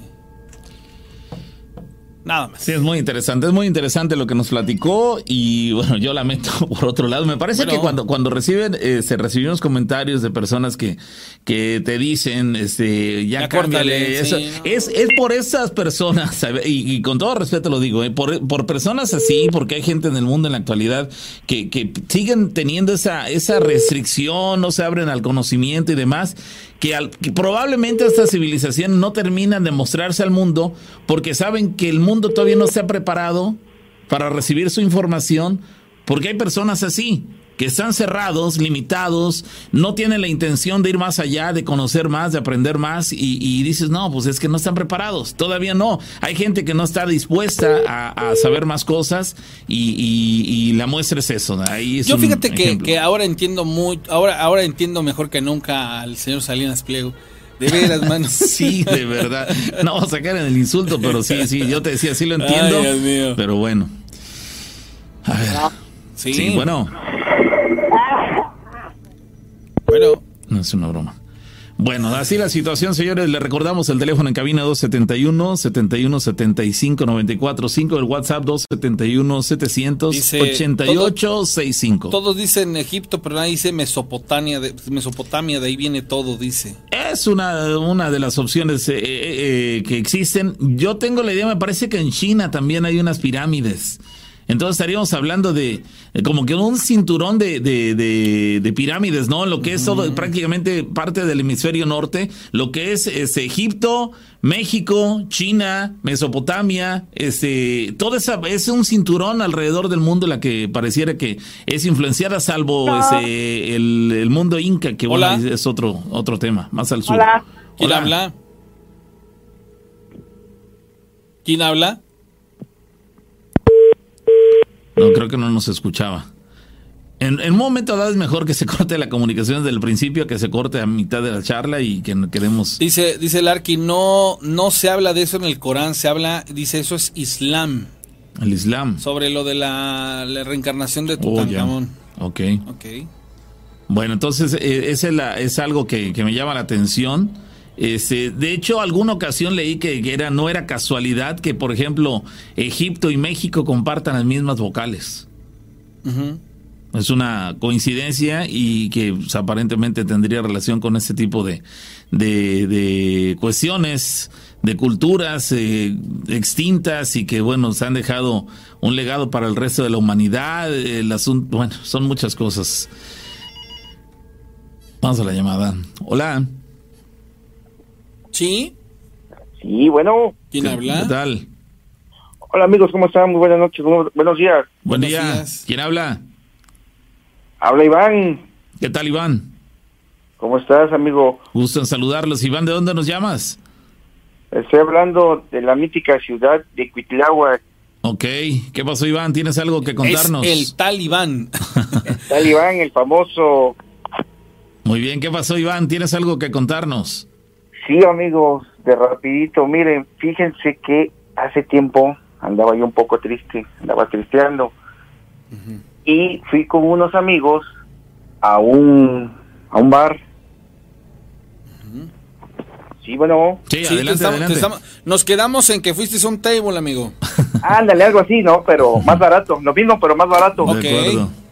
Este, y fíjense que estábamos conviviendo y eran aproximadamente las 3, 3.30 de la madrugada. Cuando de repente uno de los amigos se levanta sanitario, estamos todos conviviendo. Fíjense que algo, algo raro. Todo se quedó en silencio, la música se apagó, todo en silencio. Y de momento vi una sombra que atravesó de extremo a extremo y un escalofrío invadió mi cuerpo, la piel se me erizó. Se me hizo algo raro porque nunca me había ocurrido este tipo de, de situaciones, yo era incrédulo, ¿no? Pero sí me causó un poco de un poco de extrañeza. Sí, porque, por- porque viste esa figura cruzar ahí el lugar justo en el momento en que todo quedó en oscuridad, como si se hubiera ido la energía eléctrica. Algo así, exactamente, exactamente. Eh, y entonces yo comenté con, con está- éramos tres amigos, estábamos este, ahí en la mesa y uno que se había levantado al sanitario. Les comenté eso y uno de ellos dijo, ¿viste una sombra negra? Y digo, sí, exactamente. Y optamos, Sí. optamos por, bueno, yo opté por retirarme, dije, nos vamos. Pasó, platicando con, con amistades, digo, no sé qué tan cierto sea, ¿verdad? Pero dicen que es la alma de una persona que haya fallecido ahí o cerca de ahí que anda penando. Entonces, digo, yo no sé, le repito, yo era incrédulo de esa, de esa situación, pero fue lo que sucedió, es un hecho real, yo le repito, no creo o no creía en tales aseveraciones hasta lo que me, me sucedió. Sí, eh, a, a mí me llama la atención esa parte, porque mira, vamos a, a lo siguiente, ¿no? Y, estás en todo, o estás o estabas en todo tu derecho también de, de no creer en ese tipo de cuestiones, porque dices, bueno, partimos desde el momento en el que a mí nunca me ha sucedido y por lo tanto no creo. Pero hay personas a las cuales sin que les haya sucedido sí las creen. Pero bueno, tú tuviste que vivirlo para darle el eh, paso a la, a la posibilidad de que esto sí sea real, porque tú lo viviste. Eso es algo que, que llama la atención. Ahora bien, ¿cuántos fueron los que vieron esa sombra? ¿Tú y otra persona nada más? Sí, dos personas. Ok. ¿Cómo era? ¿Cómo era la sombra? ¿Como un ser humano más alto? ¿Qué, ¿Cómo era? No, era la silueta como si fuese la sombra de una persona. De estatura común. Exactamente. ¿Pasó a corriendo, caminando? Caminando, como si hubiese sido caminando. El, el traslado de, de un lado al otro hasta que lo perdieron de vista, ¿cuánto tardaría? ¿Cinco segundos? ¿20 segundos? Fue rápido, como cinco segundos más o menos, pero fue rapidísimo. O sea, como que de pared a pared. Eh, el lugar donde estábamos mide aproximadamente eh, cuatro, cinco metros. Ok, sí, más o menos un paso por segundo, quizá un poquito menos, ¿no? Algo así, es correcto. Después de que desapareció de su mirada, digamos, de su vista, eh, ¿la energía regresó y todo volvió a la normalidad? Sí, todo con, con normalidad. Siendo que había más personas, además de ustedes dos en el lugar, ¿las demás personas no se percataron, no lo vieron o qué pasó? ¿No era, eran los únicos o qué? No, no se percataron, ellos estaban en, en su, en su onda. Nosotros estábamos como que de frente de donde salió. Ah, ok. Ok, ok. Quizá el- el- lo que les facilitó a ustedes el, la- el haber percibido ese ser es eh, que el lugar justamente donde se la encontraban. posición que teníamos. Exactamente. Caramba. ¿Él también se estremeció de, de miedo? Digo, me queda claro que fue miedo. Sí, también. También. Caramba, ¿no emitió sonido? No, nada, nada, nada, nada. Fue así como que algo rápido, repentino, que, que, este, que sucedió. Ah, Entonces, ¿Qué hora era cuando sucedió? eh, tres, tres y media aproximadamente. La verdad, ya no, ya no, ya no me, eh, me fijé la hora. Caramba. Bueno, pues ahí queda. ¿Cuándo, ¿cuándo fue la, la experiencia esta? Tiene aproximadamente como dos meses. Ah, reciente. meses, Sí, ¿Ya han ido, este, acostumbran ir ustedes a ese lugar? no, No. era la primera vez que acudía. ¿Te gustaría volver a ir? Claro, y por supuesto que no. sí, me imagino. Bueno, Gracias, amigo. Gracias, saludos. Hasta luego, muy bien. gracias. Es más, saludos, mi novia. Gracias. Ah, saludos. Seguidora, su fan número uno. Muy Gracias, bien. hermanito, un abrazo. Saludos para ella. Bueno, ahí está la, Oye, la- ¿cuál es el número que se tiene que marcar para hablar de los Estados Unidos aquí a México? Es 001. pero a- así se marca, 001 001, 52. 001 52 271. Ajá. Ah, ok, perdón. Hasta donde yo sé, así se marca. Este último.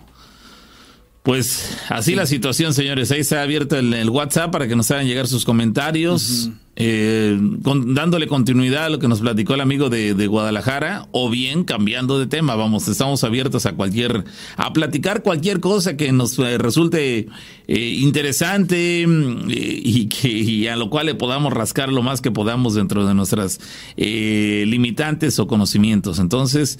Eh, ahí estamos, señores, ya la recta final de la emisión del día de hoy. Sí, ya vamos por la última media hora, así que adelante. Bueno, Hola, ¿qué tal? Buenas noches. Sí, ¿Qué tal? Hola, soy Armando, de aquí de Yucatán. Armando, ¿podrías bajarle a tu transmisión para que quedemos exclusivamente tú y yo en la llamada telefónica? Gracias. ¿Así está bien? Ahí está perfecto. A ver, ¿qué pasó, Armando? Un abrazo, un saludo a toda la gente de Yucatán. Tan lejos estamos, pero el teléfono nos acerca Sí, bastante. demasiado. ¿Qué Así tal? es, ¿Qué pasó? Muchísimas gracias. Sí, adelante. No, pues este, un saludo antes que nada a ustedes, a todo, toda la audiencia y al arquitecto Viveros. Pues, como les comenté, quería yo pues platicarles una historia. Lamentablemente me sorprendió esta del chico que es este reportero, Reportero. Ujú, Y como bien se mencionó, lo de la ufología y lo que he comentado con algunas personas, ha quedado un poco como que relegado, pero sin embargo, de poquito en poquito actualmente está cobrando mucha fuerza eh, los eh, eventos de esa naturaleza, como acaba de mencionar eh, el, el compañero Pavo, ¿no? Por lo que se está presentando en, en diferentes lugares importantes y demás. Pero bueno, entonces yo quería comentar, pues ahorita ah, no es del tema de, lo, de los ovnis, pero una historia que me resultó muy fascinante sobre, eh, pues un sacrilegio, hablando de sarcófagos y demás. Esta historia ocurrió por ahí de 1950 en un municipio que se llama Hopelchem, aquí en Yucatán. ¿Hopel en la qué? que se Perdón. Hopelchen, en Hopelchen. Yucatán. ¿Qué significa eso? Francamente no sé No, qué significa. Ya. Ok, pero, eh, ¿es, una, ¿es una ciudad, es una comunidad? ¿Qué es? Pueblo. Sí, es un municipio, es un poblado. Ujú. Ok, ¿tú lo viviste? No, tú eres muy joven. No, así es, yo estoy... Yo esta, esta historia la supe a- de, de- de una persona que ya no existe y que por fortuna yo pude rescatar un libro de él que escribió la persona este, que, que realmente recopiló la, la historia. Entonces, este, ahorita pues la voy a hacer realmente muy breve porque la historia es bastante la extensa. Y continuando, ocurre que en este en este pueblo se estaba en aquellos en aquellos días realizando la construcción de, de los caminos, o sea, se estaban trazando las veredas y demás para conectar los diferentes poblados de la región. Entonces, resulta que ellos se encuentran en medio de la obra con lo que aquí le llaman un chultún, que es una especie de montículo. Entonces, al estar haciendo como que la limpieza y revisión de este montículo, encuentran que ahí había un asentamiento pues maya. Y cuando pues digamos están trabajando una roca se, va como que al fondo y deja al descubierto pues una especie de bóveda o de cueva. Entonces eh, uno de los ahora sí que de los protagonistas y el principal de nombre Florentino fue la persona a que se designó por un ingeniero que estaba a cargo de apellido Salvatierra que entrara a inspeccionar. Entonces con cuerdas lo hacen descender, pide un poco de luz y le bajan ahí una, unas velas este, para que encienda y, y pueda iluminar. Y resulta que no descubre como tal algo más que cuando empieza a revisar entre la tierra del fondo, encuentra unas figurillas, como unos muñequitos, y cada figurilla venía acompañada como una especie de perrito o al menos eso parecía según describe la esta persona. Esas eran unas figuras de barro.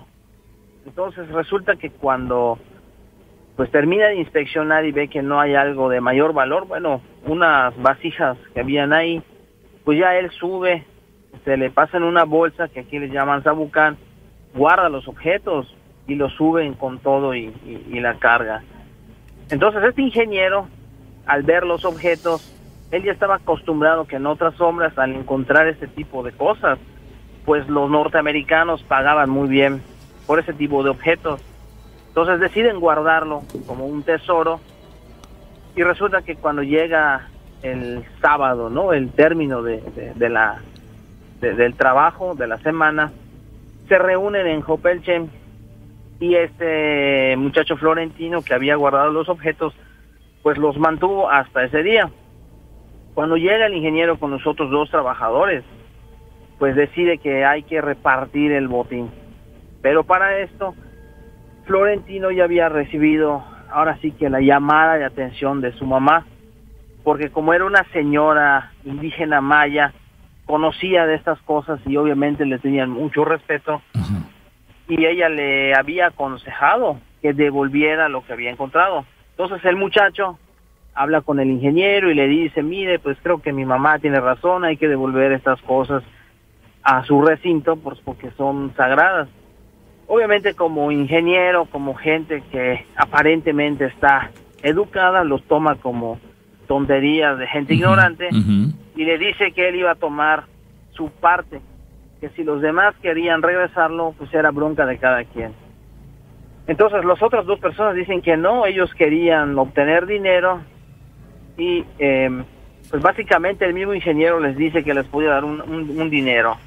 Ya con dinero en mano, pues todos aceptan y al final hasta este muchacho y todos agarran una parte y terminan de, de, festejar, ¿no? Con botella y demás. Pasa un tiempo y este muchacho, este... Digamos que el ingeniero, el, el, ingeniero compró todas las estatuillas. Sí, les pagó a estos muchachos, a, cada trabajador por su porción o su parte de las estatuillas. Y este, él ya luego las vendió a extranjeros por lo que, por lo que se puede entender. Entonces pasa el tiempo. En aquel entonces este Florentino todavía no se había casado. Pasa el tiempo, como un año o dos a lo máximo, por, por, lo, por lo que parece. Ella se había casado con su prometida pero resulta que en ese lapso el ingeniero lo mandan a llamar de Yucatán y lo mandan allá a Veracruz, a Coatzacoalcos, ahí con ustedes, en, su tierra. Y resulta que al poco tiempo de haber llegado, muere en una situación por demás extraña y trágica. Las otras dos personas también mueren. Una se suicida y la otra persona quedó como fuera de sus facultades y deambulando sin rumbo en una carretera fue arrollado brutalmente y, fue su fin. Entonces, de las cuatro personas involucradas, ya nada más nos quedó este chavo florentino, que aparentemente, pues no, pues continuó su vida aparentemente normal. Ocurre que un día después de llegar de, su trabajo, porque él trabajaba en ese para, para el gobierno, pues se empieza a sentir mal y le empiezan a dar dolores y fiebres y en aquel entonces pues se acostumbraba mucho la medicina de hierbas. Sin embargo, ven que no funciona ningún tratamiento que le da a su mamá. Entonces, ante esta situación deciden ir a ver a un médico de ahí de la comunidad y él pues manda una serie de medicamentos que prácticamente no surten efecto al ver que cada vez se iba grabando más este chavo, Vuelven ahí con el médico y él les dice que lo ideal era que lo llevaran a, a la ciudad de Campeche, que era la ciudad más cercana, y que ahí en, el, en un instituto del seguro del IMSS, pues pidieran atención. Finalmente va ahí, recibe tratamiento, no logra andar con su problema, de ahí lo canalizan a la ciudad de Mérida, aquí en Yucatán, para que finalmente fuera atendido ya por especialistas, ya que inclusive aún hoy mucha gente de los alrededores del sureste viene aquí por los servicios médicos. Tampoco logran dar con el problema los especialistas y finalmente lo canalizan de Mérida a la Ciudad de México, que en ese entonces se suponía era como que eh, donde estaba más avanzada la, la ciencia médica. Les resulta fascinante el caso, toman todos los datos y lo mandan en un expediente clínico. En la Ciudad de México, por consiguiente, intentaron de todo y solamente lograron, digamos, diagnosticar que era un raro caso de una enfermedad del trópico, cosa que pues estaban lejos de imaginar que era totalmente incorrecto. Finalmente, como ven que el chavo no queda bien y empieza a presentar una deformación entre su estadía en Mérida y su llegada a la Ciudad de México, él empezó a perder tamaño, empezó a hacerse pequeño. Cuando lo regresan a su tierra de la Ciudad de México, él ya era pues del tamaño como de un niño de cinco años. Pero solamente físicamente, no, no en su intelecto. Solo físicamente, pero en la cuestión de su intelecto estaba el inconveniente de que ya no estaba en sí lúcido de una manera continua, sino que por las fiebres y demás casi estaba en un estado de delirios. Que esas, bueno, son detalles que estoy omitiendo porque les digo que es muy larga la historia y con muchos detalles. Entonces, entre sus delirios, él mencionaba a unos niños que lo acosaban, que no lo dejaban en paz, y la mamá y la esposa lo escuchaban y trataban de, de preguntarle que a qué niños se refería, y él solo decía, esos niños, esos niños que no me dejan, aunque ellas no veían nada, entonces lo atribuían a que era por la calentura y que estaba delirando. Bueno, pues ya estando en casa, la señora resulta que tenía por amiga una curandera que ahí por la zona era famosa, este, en las, bueno, actualmente ciudad o municipio de Oscurscap, en Yucatán, y la señora viaja para buscarla. Esta señora va hasta Jopelchen, este, ya luego regresa la mamá con la curandera y ella hace todo lo que está en su alcance, ¿no? De su conocimiento. Mejora un poco la situación, pero aún así al, a los pocos días vuelve a empeorar. Resulta que la señora nunca le cuenta a la curandera qué fue lo que realmente había ocurrido. O sea, ella omitió en todo momento lo que ocurrió en el chultún y, la, y, el hallazgo de los muñequitos.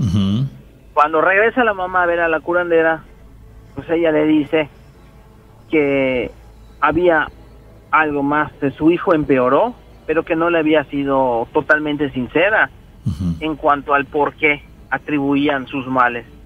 Después de que le cuenta a esta señora, y la señora queda en un estado como de perturbación, pues solo atina a decirle que eso ya era de algo de mayor, de una, de una mayor complejidad que no estaba en sus manos y tenía que acudir con un maestro suyo, o sea, quien le había enseñado estas artes curatorias y demás, que era un señor muy conocido en la zona en su pues en su momento, pero él radicaba en otra ciudad, en Maní. Y Maní casualmente fue la ciudad donde le dieron muy duro golpe a, todo el acervo del conocimiento maya, donde Fray Diego de Landa pues quemó todo lo que había de la gran civilización maya. Pero regresando, van a con este señor, cuando le platican la situación, pues este señor no era un brujo, pero era considerado como, como, como tal. Solo le dice a la señora que algo muy antiguo, lamentablemente había sido despertado, porque ese tipo de lugares eran como santuarios, eran lugares sagrados, como el ejemplo de la pirámide, ¿no? Eh, en Egipto. Sí. Entonces, al ellos entrar Y al tomar estos objetos, ellos prácticamente cometieron un sacrilegio contra estos dioses eh, mayas y eso por consiguiente traía un castigo. Entonces, este, analizando y pensando, le dice a la señora que la única manera que su hijo tenía de salvarse es que debía tomar todas las piezas y devolverlas a su recinto sagrado. Estando ahí, entonces él debía proceder a hacer un ritual muy especial para pedir perdón por el chavo, para que pudiera ver si en este caso el dios Junapú, una de las deidades del panteón maya, le concedía entonces, y por consiguiente la única manera como se podría salvar, ¿no? Porque él, él, es el único que le podía dar el perdón y por consiguiente que no este tuviera un triste desenlace. Lamentablemente, el Señor solamente le dice o le da a entender a la señora que le quedaban tres días máximo. Y pues evidentemente la señora sabía que no, no era algo que iban a poder hacer. Entonces ante esto pues ya lo que les dice este señor, este maestro de maestros, pues era que nada más tenía una serie de remedios para ayudarlo a encontrar paz ante estos espíritus de estos seres y que pudiera tener un fin no tan doloroso, cosa que al final así termina sucediendo. Y cuando fallece, la señora no permite a nadie, ningún conocido, tener contacto con el cuerpo del hijo. Entonces se supone que se redujo a tal tamaño que con las cajitas con donde se crían las abejas hacen su, su, su féretro y la señora sola decide ir a darle sepultura en, el cementerio del pueblo.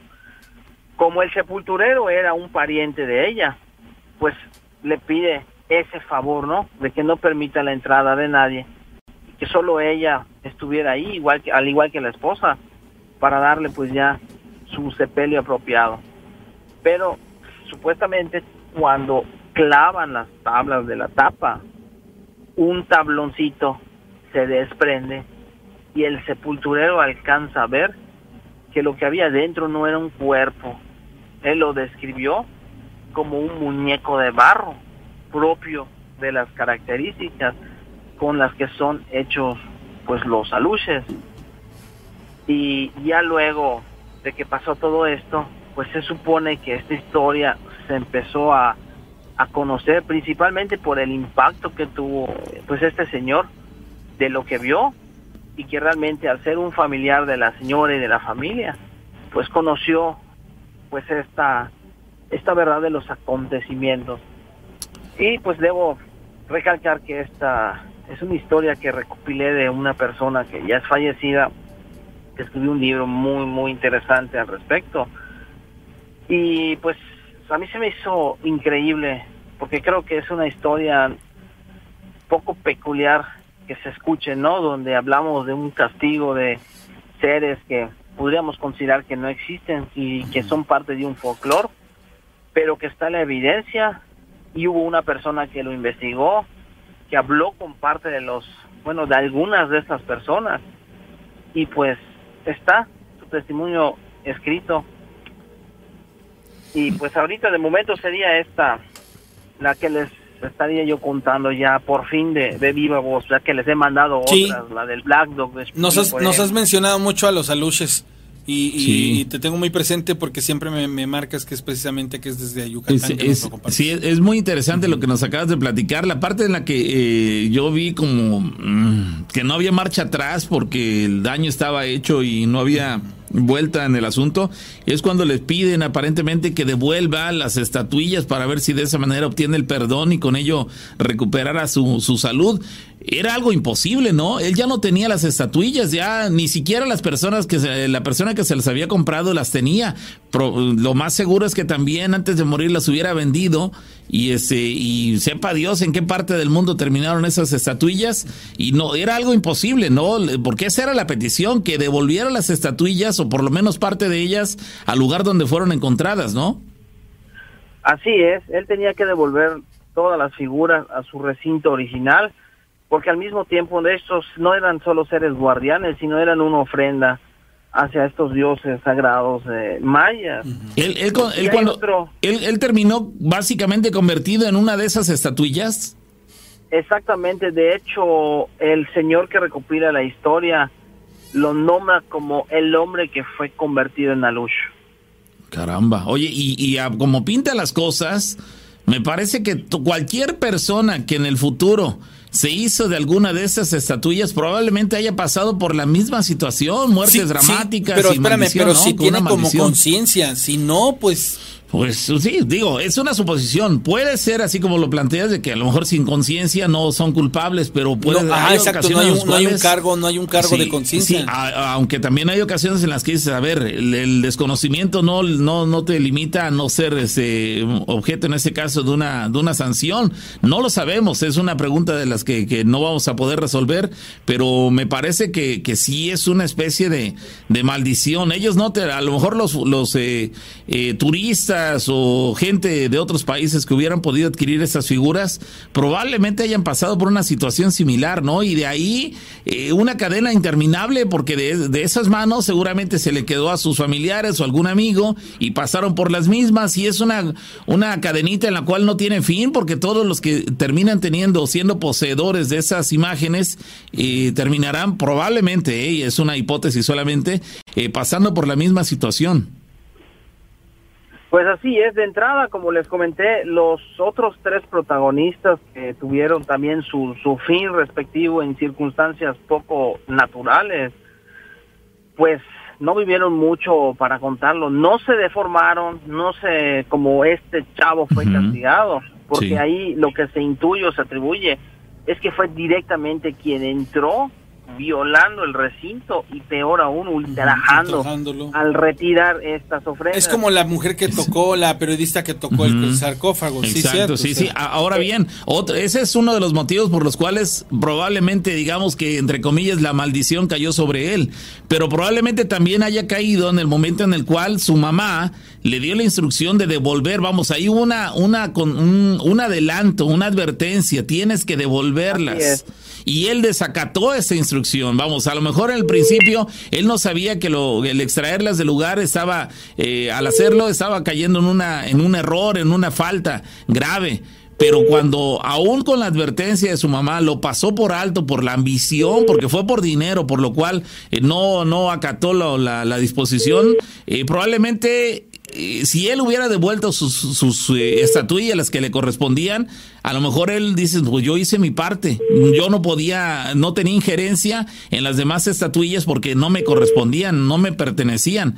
Y él si hubiera devuelto las, las suyas, probablemente lo hubiera librado, pero tanto vendió las suyas como las de todos los demás, todos se las compraron y, y, en eso estuvo la ese, el error principal y por lo cual él terminó este, pagando incluso con su vida esta, esta osadía, porque fue una osadía sin conocimiento, sin malicia, pero, pero aún así pues fue una falta grave, ¿no?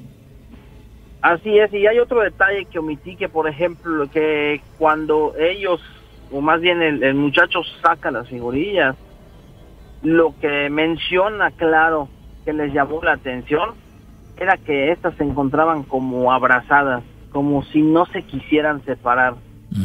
A lo que dice que el ingeniero rápidamente lo tachó como solamente una posición que tomaron al ser envueltos.